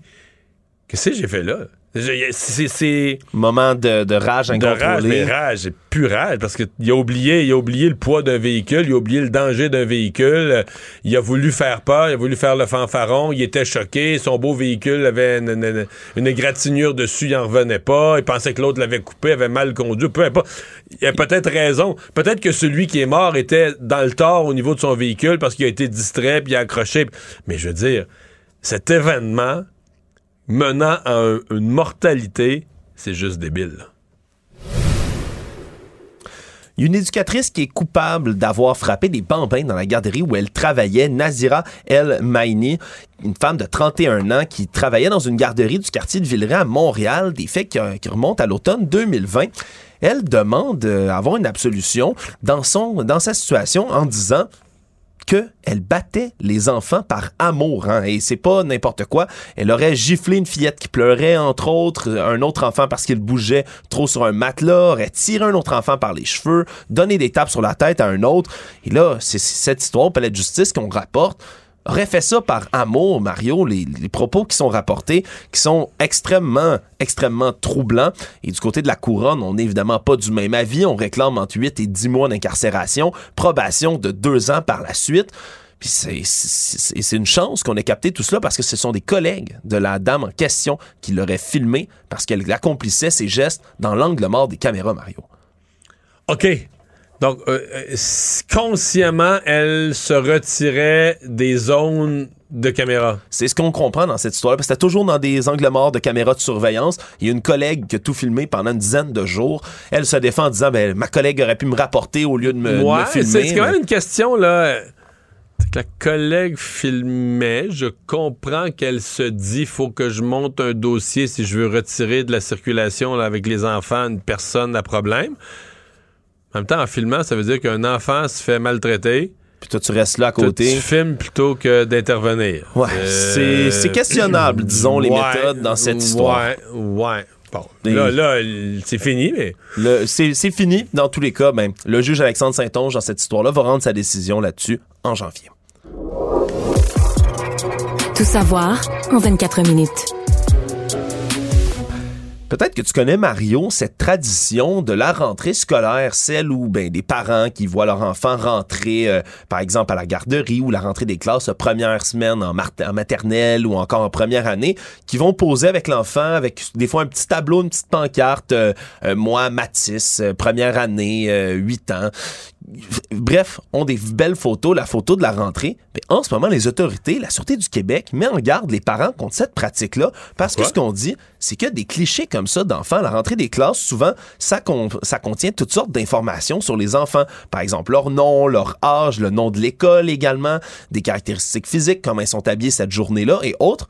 Toutes des choses qui pourraient être utilisées à mauvais escient par des prédateurs, Mario, qui pourraient utiliser ces infos-là, entre autres, pour approcher l'enfant en se, se servant, voilà, hey, Mathis, viens ici, par exemple, gagner leur confiance en ayant des informations que seul un parent, un proche ou un ami pourrait avoir. Donc, il devient gagner la- rassurante pour l'enfant. Si la personne sait tout ça, c'est comme réconfortant, là. Voilà, Il devient presque plus un étranger. Exactement, des, donc des informations qui pourraient servir à ce prédateur-là pour approcher des enfants, comme le nom de l'école, par exemple, pourrait comprendre dans quel établissement se rend cet enfant-là vu sur les réseaux sociaux.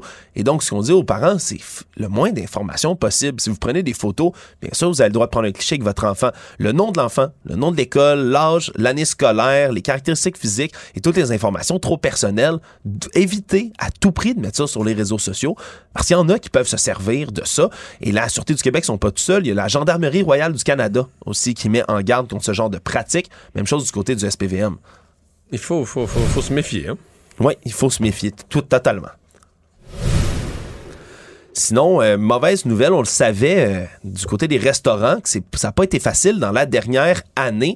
Mais là, il y a un rapport annuel qui a été publié par Restaurant Canada qui fait état vraiment de l'hécatombe qu'il y a eu dans le milieu de la restauration. C'est deux fois plus de fermetures qu'il y a eu dans une année que d'ouverture. Et même, par exemple, là, si on parle de la période d'avril 2021 à juillet 2022, c'est 3784 fermetures de restaurants qu'il y a eu contre 2140 ouvertures pendant ce temps-là.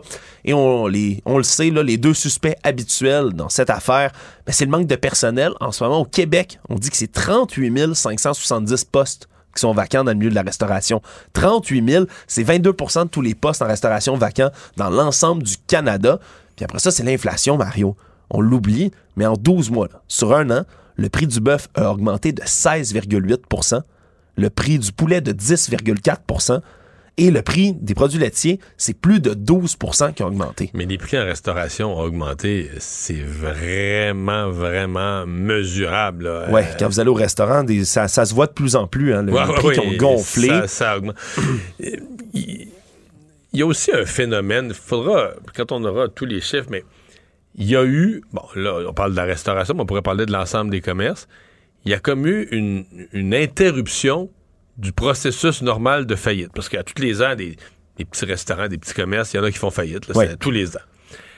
Pendant le début de la pandémie, il n'y en a pas eu. On pourrait dire, ben voyons, c'est là que ça allait le plus mal. Mais non, les gouvernements ont mis en place des programmes tellement généreux de support, puis des prêts, puis tout ça. Pour pas que ça arrive, justement. Mais pour, pour, pour pas que ça arrive, en fait, on voulait pas, on voulait pas que les commerces fassent faillite à cause de la pandémie. Mais en faisant ça, c'est comme si on a aussi donné des prêts qui sont devenus une bouée de sauvetage pour des entreprises qui auraient fait faillite. Dans tous les cas. Dans tous les cas. Sans, une, mettons une entreprise, là, en, en mars 2020, un restaurant, là, il était fini. Il passait pas, il passait pas le printemps, il passait pas l'été. Il était d'indette. Il était déficitaire semaine après semaine. Il rentrait pas dans son argent, il aurait fermé. Arrive, arrive mars 2020, on l'oblige à fermer. Le respirateur artificiel. Arrive. Et donc là, le gouvernement te fait des prêts. Là. Les gens les ont pris, ces prêts-là. Et là, ils ont été sur ce respirateur artificiel. T'as une bonne image pendant X mois. Mais si ton restaurant est pas rentable, c'est pas nécessairement qu'il est pas bon, mais t'es pas bien situé, t'es jamais capable de générer plus de revenus que tes dépenses, puis le coût de la nourriture augmente, puis si t'augmentes tes prix, ben t'auras plus de clients, que t'es pas capable de rentabiliser. Et maintenant, il faut débrancher le patient. Ben là, une fois que le problème, une fois que le gouvernement se retire, il arrive quoi? Ben, tu reviens exactement au même point, tu fais faillite, puis le gouvernement perd son prêt. Le monde. Scène d'horreur en Ukraine au moment où les autorités ukrainiennes reprennent de plus en plus de territoire. Et là, c'est des centaines de tombes, 443, qui ont été découvertes dans une forêt en périphérie d'Izium, qui est une ville dans la région de Kharkiv qui vient d'être prise aux mains des Russes.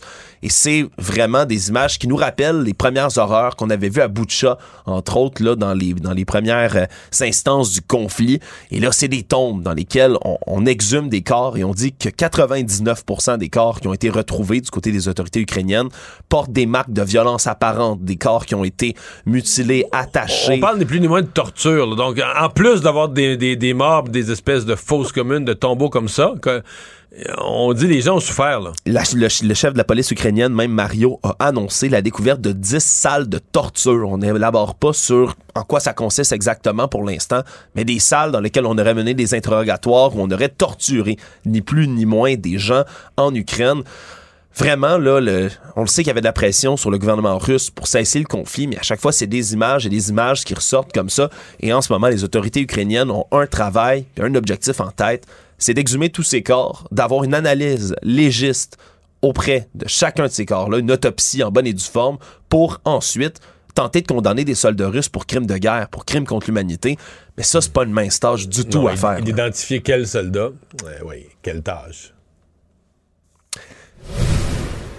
Sinon, en terminant, Mario, histoire de fou qui se passe en ce moment aux États-Unis depuis le début de la semaine, un bras de fer autour des politiques en immigration aux États-Unis. On le sait, euh, c'est comme l'eau et le feu en ce moment, les républicains et les démocrates aux États-Unis.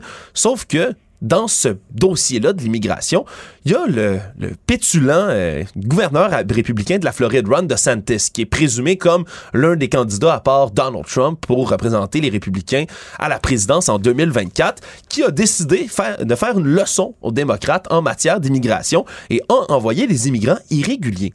On a pris des Vénézuéliens, a rempli deux avions complets de ces Vénézuéliens-là et les a envoyés avec presque aucune explication à Martha's Vineyard, qui est une petite île au large de Cape Cod où il y a des maisons cossues, il y a beaucoup de gens, La- célébrités. La, la gauche bien pensante du Massachusetts. Là, On comprend le coup politique qu'il veut faire, en voulant dire la gauche bien pensante, vous aimez ça, les migrants, occupez-vous-en.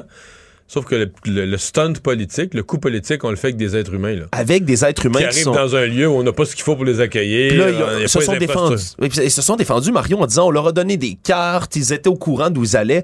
Pas du tout. On, on les aurait bernés, ni plus ni moins, ces gens-là qui ont de la misère à Mais des parler cartes, anglais. c'est- une île. C'est ah, c'est une carte, une carte littéralement prise là. Je pourrais prendre sur Google, écrire États-Unis d'Amérique, imprimer la première carte, puis faire une ligne entre le Texas puis Martha's Vineyard, et c'est ce qu'ils ont fait.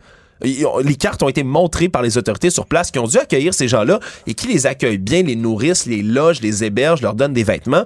Mais c'est des coups politiques comme ça qui ont été faits. C'est pas le premier. Il y en a d'autres. Des autobus également qui sont envoyés, entre autres à Washington et à New York, de migrants comme ça, irréguliers. Mais on utilise la vie des gens, puis la plupart du temps, des enfants même, comme ça, pour faire des coups politiques. Vraiment, ça présage pas bien pour la prochaine campagne électorale aux États-Unis. Résumer l'actualité en 24 minutes, c'est mission accomplie. Tout savoir en 24 minutes. Un nouvel épisode chaque jour en semaine. Partagez et réécoutez sur toutes les plateformes audio. Disponible aussi en audiovisuel sur l'application Cube et le site cube.ca. Une production Cube Radio. Mario Dumont. Plus pratique que n'importe quel moteur de recherche. Une source d'information plus fiable que les internets. Pour savoir et comprendre, Mario Dumont.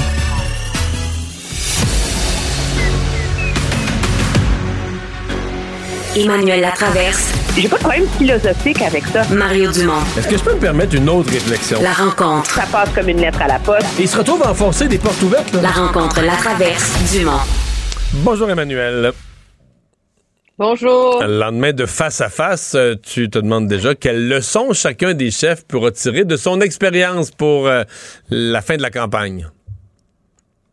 Oui, ben, je pense que la première leçon, la première personne qui a tiré des leçons, c'est M. Legault. Là. Se rappeler qu'il est à la caméra quand il est devant, euh, quand il est dans un débat. Euh, il prétend qu'il ne savait pas. Euh, je pense que c'est signe de l'ampleur de sa nervosité parce que c'est toujours comme ça. Je pense que la leçon à tirer, elle est plus profonde que ça. C'est au-delà de ses mous et de son rictus et de sa mauvaise humeur hier.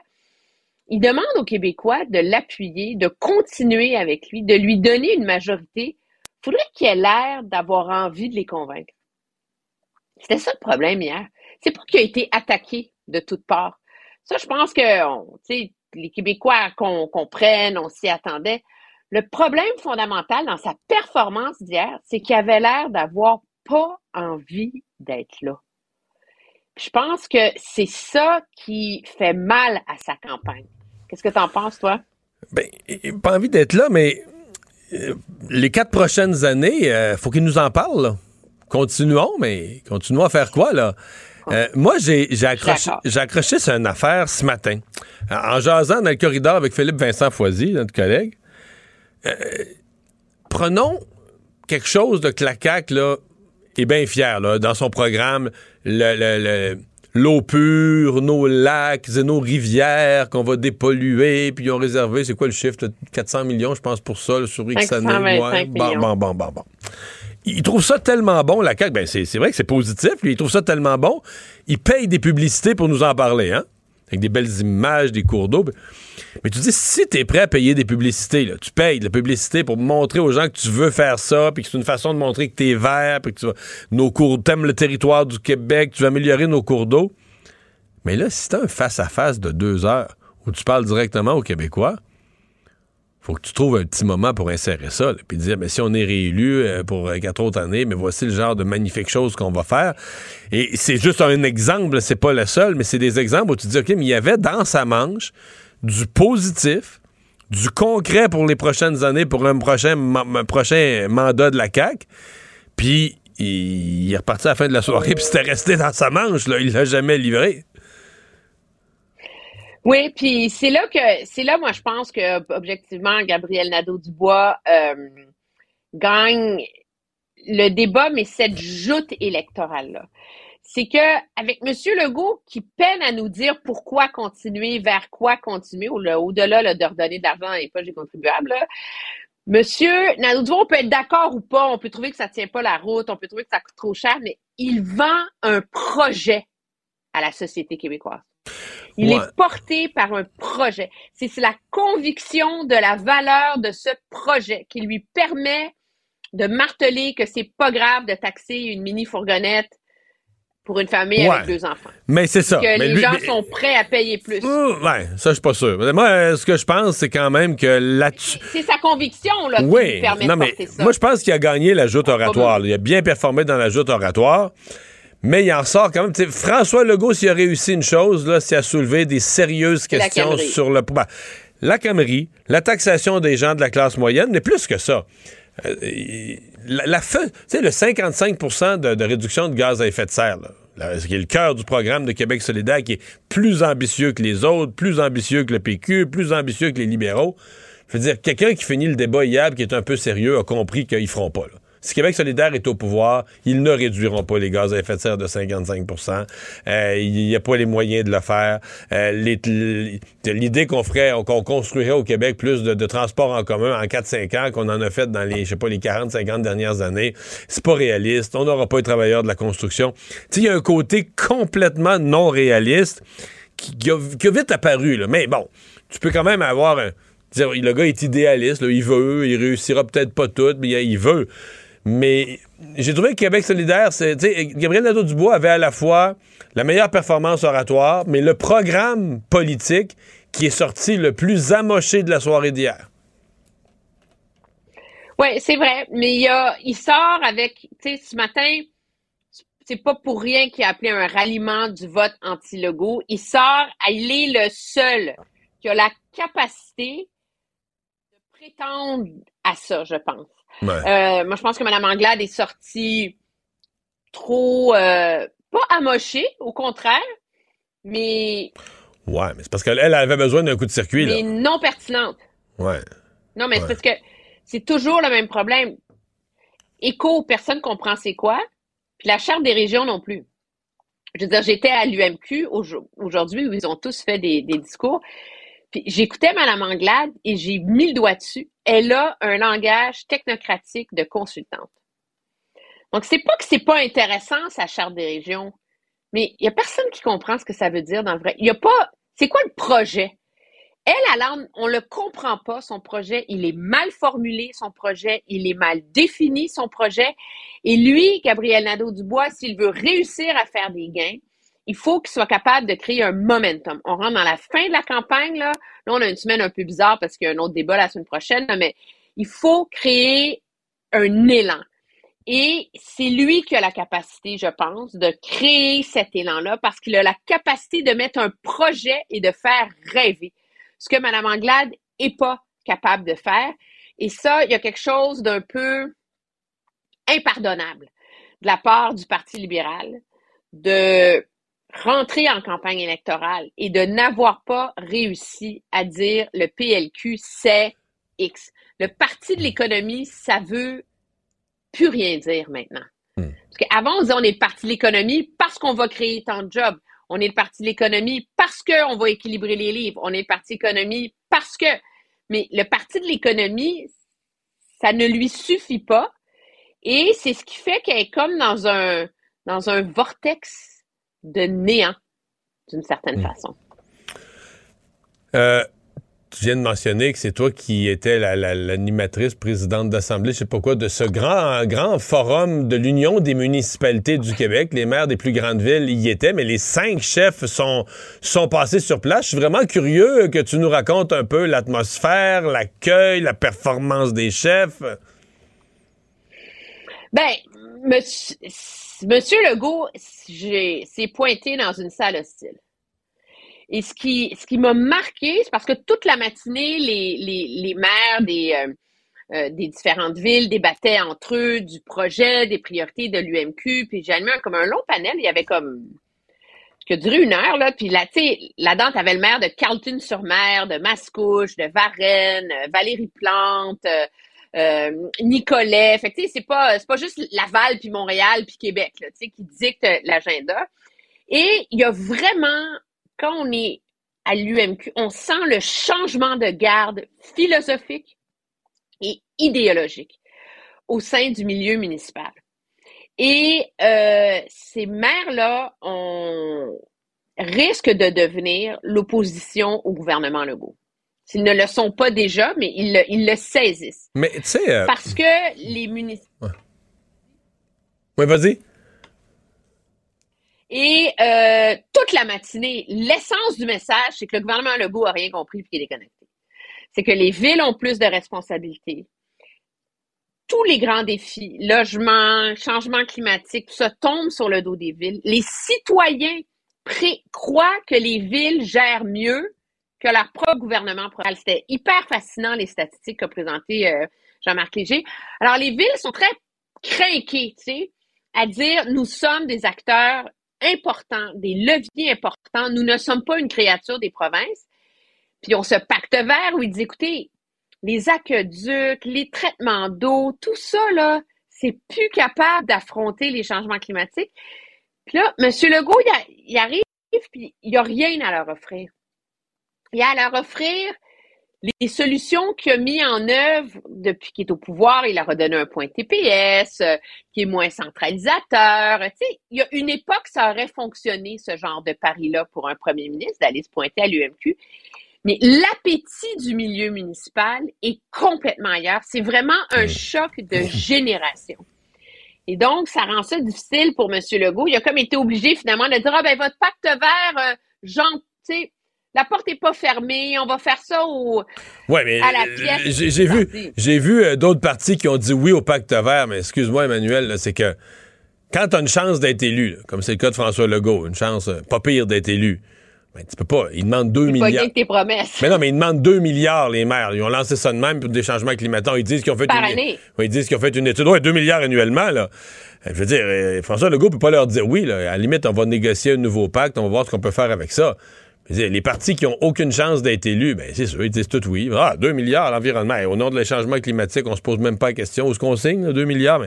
C'est- je sais pas comment, jusqu'à quel point on peut prendre ça au sérieux. Mais ce que j'allais dire tantôt, c'est que il fut une époque, quand le gouvernement était libéral, à Québec, tu voyais sur une période de quelques années, des fois des députés défaits. Donc, si les libéraux étaient au pouvoir, à l'époque, il y avait juste deux partis. Là, des députés péquistes défaits qui allaient se présenter à mairie. Le monde municipal devenait péquiste. Et vice-versa, quand le PQ prenait le pouvoir à Québec, le monde municipal Le redevenait monde libéral. municipal devenait libéral. Mais ce que je suis en train de te dire, c'est que dans le réalignement politique, où c'est plus une affaire de péquistes versus libéraux, oui contre non, souverainistes contre fédéralisme, mais qu'on s'en va vers un peu gauche contre droite, la CAQ contre Québec solidaire, etc. C'est tout ça qui est peut-être, sans qu'on s'en rende compte, nous autres, qui est en train de se produire, c'est que la CAQ est au pouvoir à Québec et que c'est la gauche qui s'installe dans le monde municipal. là. C'est peut-être le- l'ancien phénomène, mais avec des avec un nouvel axe politique, là, un nouveau, un nouveau. euh, c'est peut-être, c'est peut-être. C'est intéressant. Parce que le reproche numéro un du milieu municipal, c'est que les partis politiques ont promis des baisses d'impôts. Donc, le gouvernement s'est enrichi à cause de la crise de l'inflation, parce que tout coûte plus cher, donc les taxes rapportent plus. Et disent, ben, vous avez donné de l'argent aux citoyens, mais nous, on est comme des citoyens, parce que nous, le déneigement coûte plus cher, les déchets coûtent plus cher, les parcs coûtent plus cher, tout coûte plus cher. Puis nous, vous ne nous donnez rien. Alors, il, il aurait voulu que le transfert se fasse plutôt que de vers le Québec, vers les, les citoyens, se fasse de Québec vers les villes, tu comprends-tu? Pour que les villes puissent remplir leur, leur mission. Donc, il, y a vraiment un clash philosophique autour de ça. Euh, Monsieur Legault le savait, ceci étant dit, qu'il était en territoire hostile. Je pense pas qu'il s'attendait à autre chose. Euh, mais je suis d'accord avec toi que les partis d'opposition ont le beau jeu, là, tu sais, de promettre 32 milliards dans construction d'infrastructures d'ici cinq ans, puis Ouais. TQS qui, pré- qui promet un réseau de trains provincial, puis un réseau de bus provincial, puis, puis alors là, on, on est dans une surenchère des partis d'opposition qui savent tous qu'ils n'ont rien à livrer aux villes. là. Ils vont pas être élus, ils n'auront pas à livrer. Ce qui m'a surpris, c'est à quel point Éric Duhem était mal préparé. Ah ouais, c'est drôle, hein? Il est allé, il est allé un autre, ah de oui, son- il est allé à un autre endroit dont j'ai entendu parler avec des gens qui lui étaient pas antipathiques du tout. Il était pas dans une foule hostile. Et les gens ont été très surpris euh, par le côté brouillon. Il n'y avait pas de réponse aux questions. Ils connaissaient pas les sujets. Ils étaient pas bien préparés du tout, du tout. C'est la deuxième fois que, tu- j'entends ça. Vraiment, là, comme pas préparé, pas au fait des enjeux municipaux, euh, pas de, message clair à offrir aux villes. euh, moi, ça m'a, ça surpris. C'est comme une occasion gaspillée, tu sais, parce que c'est quand même, il y, a, il 10 minutes de temps d'antenne, pour faire un discours qu'il veut, puis 10 minutes de questions-réponses où il y a toute la latitude pour mettre en valeur son, son programme. Et euh, je pense pas que ça va lui nuire là, dans la campagne électorale, mais je pense qu'on on voit dans ces moments-là que l'équipe de, du Parti conservateur n'a pas la profondeur des autres partis pour être justement prêt à aborder la multitude des enjeux immensément complexes dans, dans lesquels euh, baigne le débat électoral, justement. Emmanuel, merci. Au revoir. Très bien, au revoir.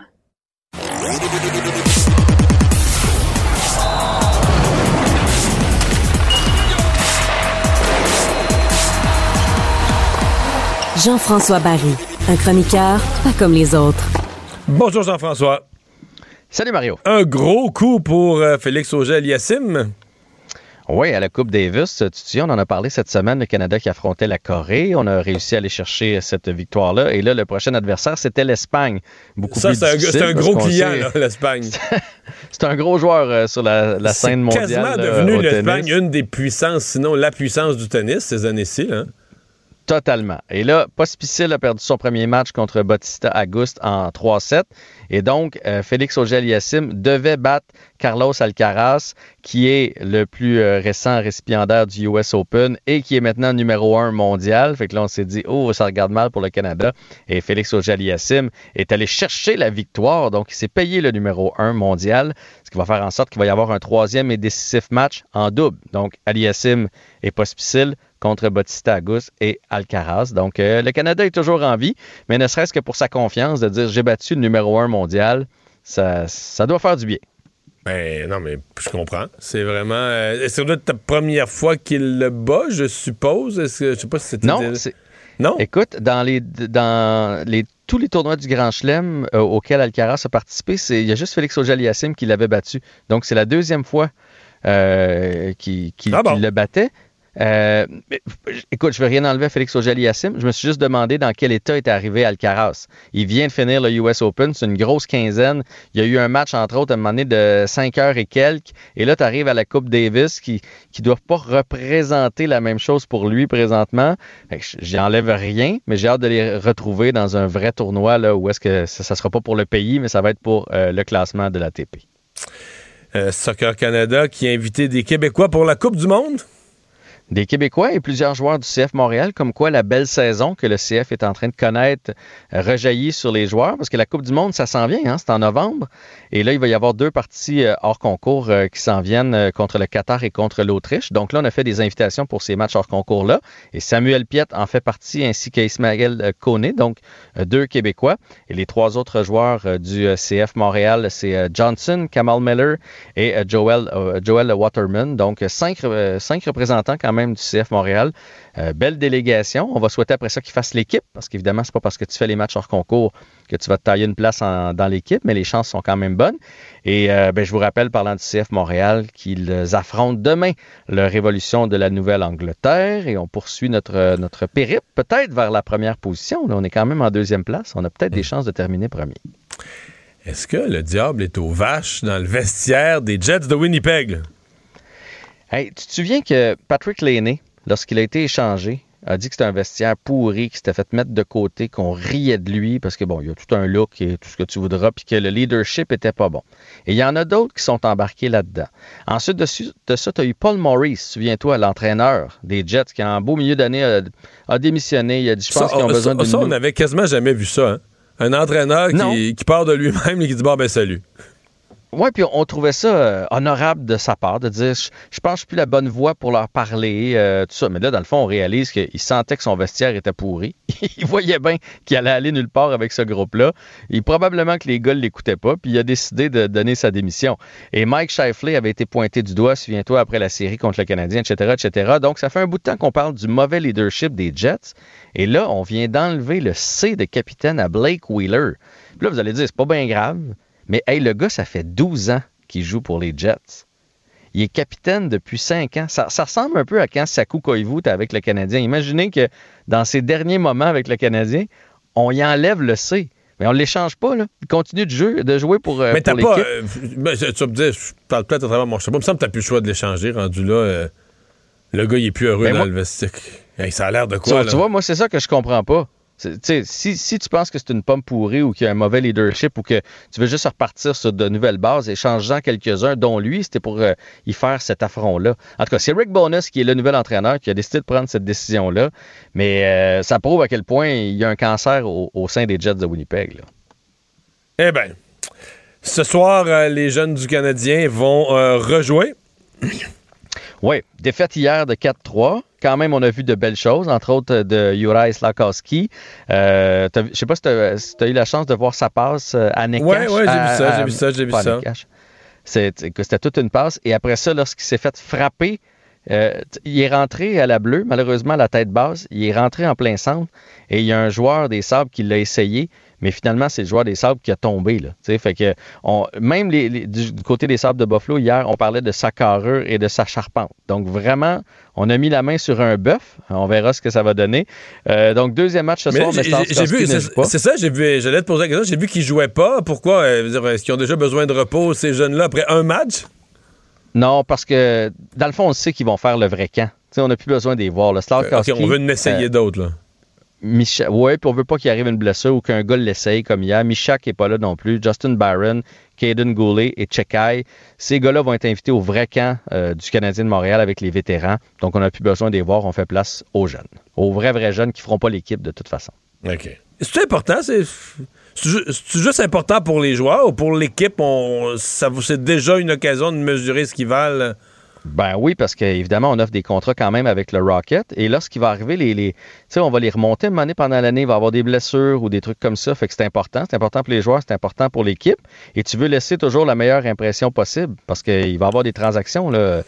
Des jeunes qui peuvent percer l'alignement, ça coûte pas cher, ça fait du bien sur la masse. C'est fou quand même. Quelques matchs euh, pour essayer de se faire valoir qui peuvent changer ta vie et ta carrière. Et salut! Salut Mario. Il ne mord pas à l'hameçon des fausses nouvelles. Mario Dumont a de vraies bonnes sources.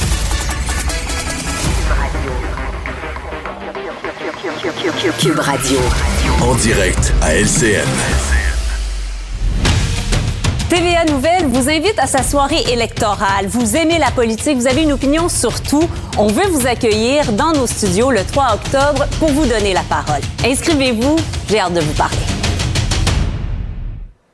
C'est l'heure d'aller retrouver notre collègue Mario Dumont. Bonsoir, Mario. Bonsoir. Revenons sur le face-à-face d'hier. Bon, euh, tu as déjà réagi à chaud hier sur qui avait gagné, qui avait connu un peu plus de difficultés. Avec le recul ce soir, quelle analyse fais-tu du débat? Ben, c'est parce qu'on analyse aussi les lendemains du débat, qu'est-ce qui en découle. Euh, certain qu'aujourd'hui, on voit que François Legault, hier, on se disait, ouais, il s'est fait brasser, mais là, aujourd'hui, on voit le lendemain de ça. Il se retrouve sur quelques sujets un peu plus euh, sur la défensive, donc ça fait partie des lendemains de, débat. Euh, clairement, Gabriel Nadeau-Dubois a atteint un de ses objectifs, de se positionner comme l'alternative, de se positionner comme celui qui, dérange, qui est la vraie espèce d'opposition à, François Legault. Et, le lendemain du débat, on sent que ça s'est installé. Euh, donc, euh, dans, ce sens-là, mais il y a quand même tout le monde, les gens de chacun des partis, il n'y a personne qui a la tête basse aujourd'hui. Chacun des partis a réussi à parler à sa clientèle. Ça, ça on, l'entend très bien, mais c'est plus... Même François Legault, euh, Mario? Ben, jusqu'à un certain point au caquet. C'est peut-être lui pour qui ça a, été, ça a été le plus difficile, mais oui, il a quand même conforté mhm. des messages à sa clientèle. Il a réussi une chose, il a réussi à soulever de grosses questions sur le programme de Gabriel Nadeau-Dubois, sur le programme de Québec solidaire. Là, ça, il a fait des fissures dans le programme de Québec solidaire. Peut-être c'est des fissures qui étaient déjà là, mais il, les a juste mis en évidence.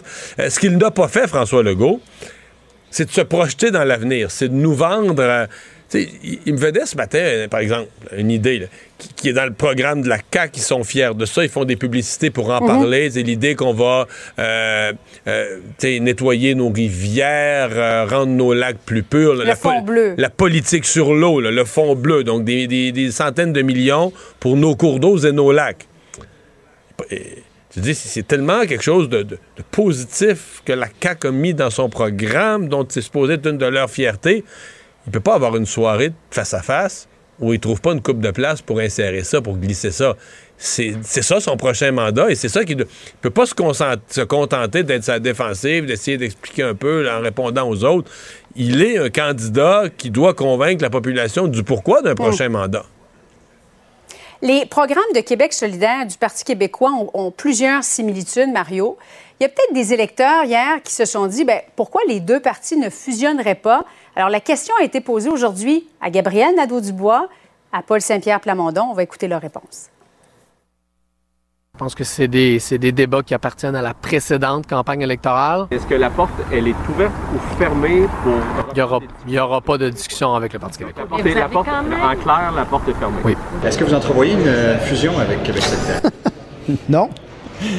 Non. Mario, il n'y aurait pas lieu quand même d'y repenser? Non. Parce qu'ils sont en train de se cannibaliser un peu, là. Non, non, mais non, en fait, c'est parce que sur la question qui est devenue une des questions centrales des campagnes électorales de nos jours, c'est la question de l'identité, là. Donc, le Parti québécois est campé dans la défense du, français, la question identitaire, c'est le parti de la, de la, Charte des valeurs de Bernard Drinville, etc. Et Québec solidaire est aux antipodes de ça. Le parti est peut-être aussi multiculturaliste que le Parti libéral. Alors, sur cet axe-là, moi, j'ai déjà songé, je sais que ça peut paraître lointain, les gens peuvent tomber en bas de leur chaise. S'il y a une fusion, pas à court terme, à moyen terme. Mettons que la CAQ demeure trop forte trop longtemps. La seule association possible pour moi, les deux partis multiculturalistes, plutôt à gauche, c'est Québec solidaire et le Parti libéral du Québec. Parti libéral chez les anglophones, euh, la percée de Québec solidaire chez les communautés culturelles. Bon, là, pour l'instant, Québec solidaire disent on est encore souverainiste. Moi, je je suis un peu sceptique avec ça. C'est des souverainistes du dimanche, là, mais, euh, mais ça, c'est pas quelque chose qui va arriver demain matin. Moi, je pense que pour plusieurs années, pour quelques années encore, il n'y a aucune association entre partis qui est à, aucune fusion entre partis qui est imaginable.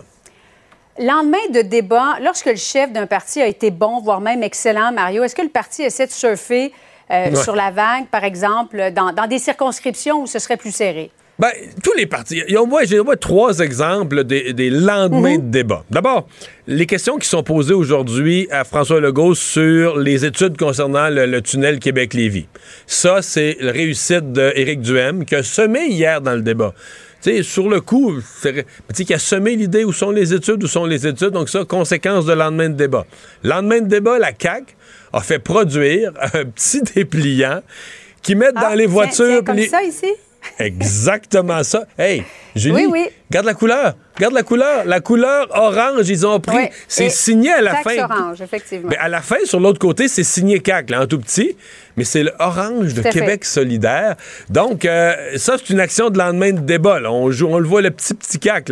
Donc, c'est une façon de dire euh, on attaque mm. Québec solidaire, on les attaque sur le lendemain du débat, on les attaque sur leur programme. Et Éric Duhem, ben, lui, dans les prochaines minutes, le veut faire, je pense qu'il parle du plus gros rassemblement de la campagne, tout parti confondu. Donc, pour dire quoi? Pour dire, regarde, mon débat était tellement bon, là. Les gens se, les ruent vers nos rassemblements, viennent nous acclamer. Ça fait partie de la stratégie, montrer qu'au, c'est réussir au débat, non pas seulement à créer une bonne impression pendant 120 minutes, mais avoir quelque chose qui déborde sur les jours suivants. Mm-hmm. Et euh, le vote par anticipation est dans neuf jours seulement. Déjà, déjà. Merci beaucoup. Au revoir. Merci Mario. Bonne soirée à toi. On vous écoute ce soir euh, en reprise à 20h. Au revoir. Vous et votre ben, merci beaucoup à tout le monde d'avoir été là. Rendez-vous euh, lundi pour une autre émission. Je vous souhaite une bonne fin de semaine. Cube Radio.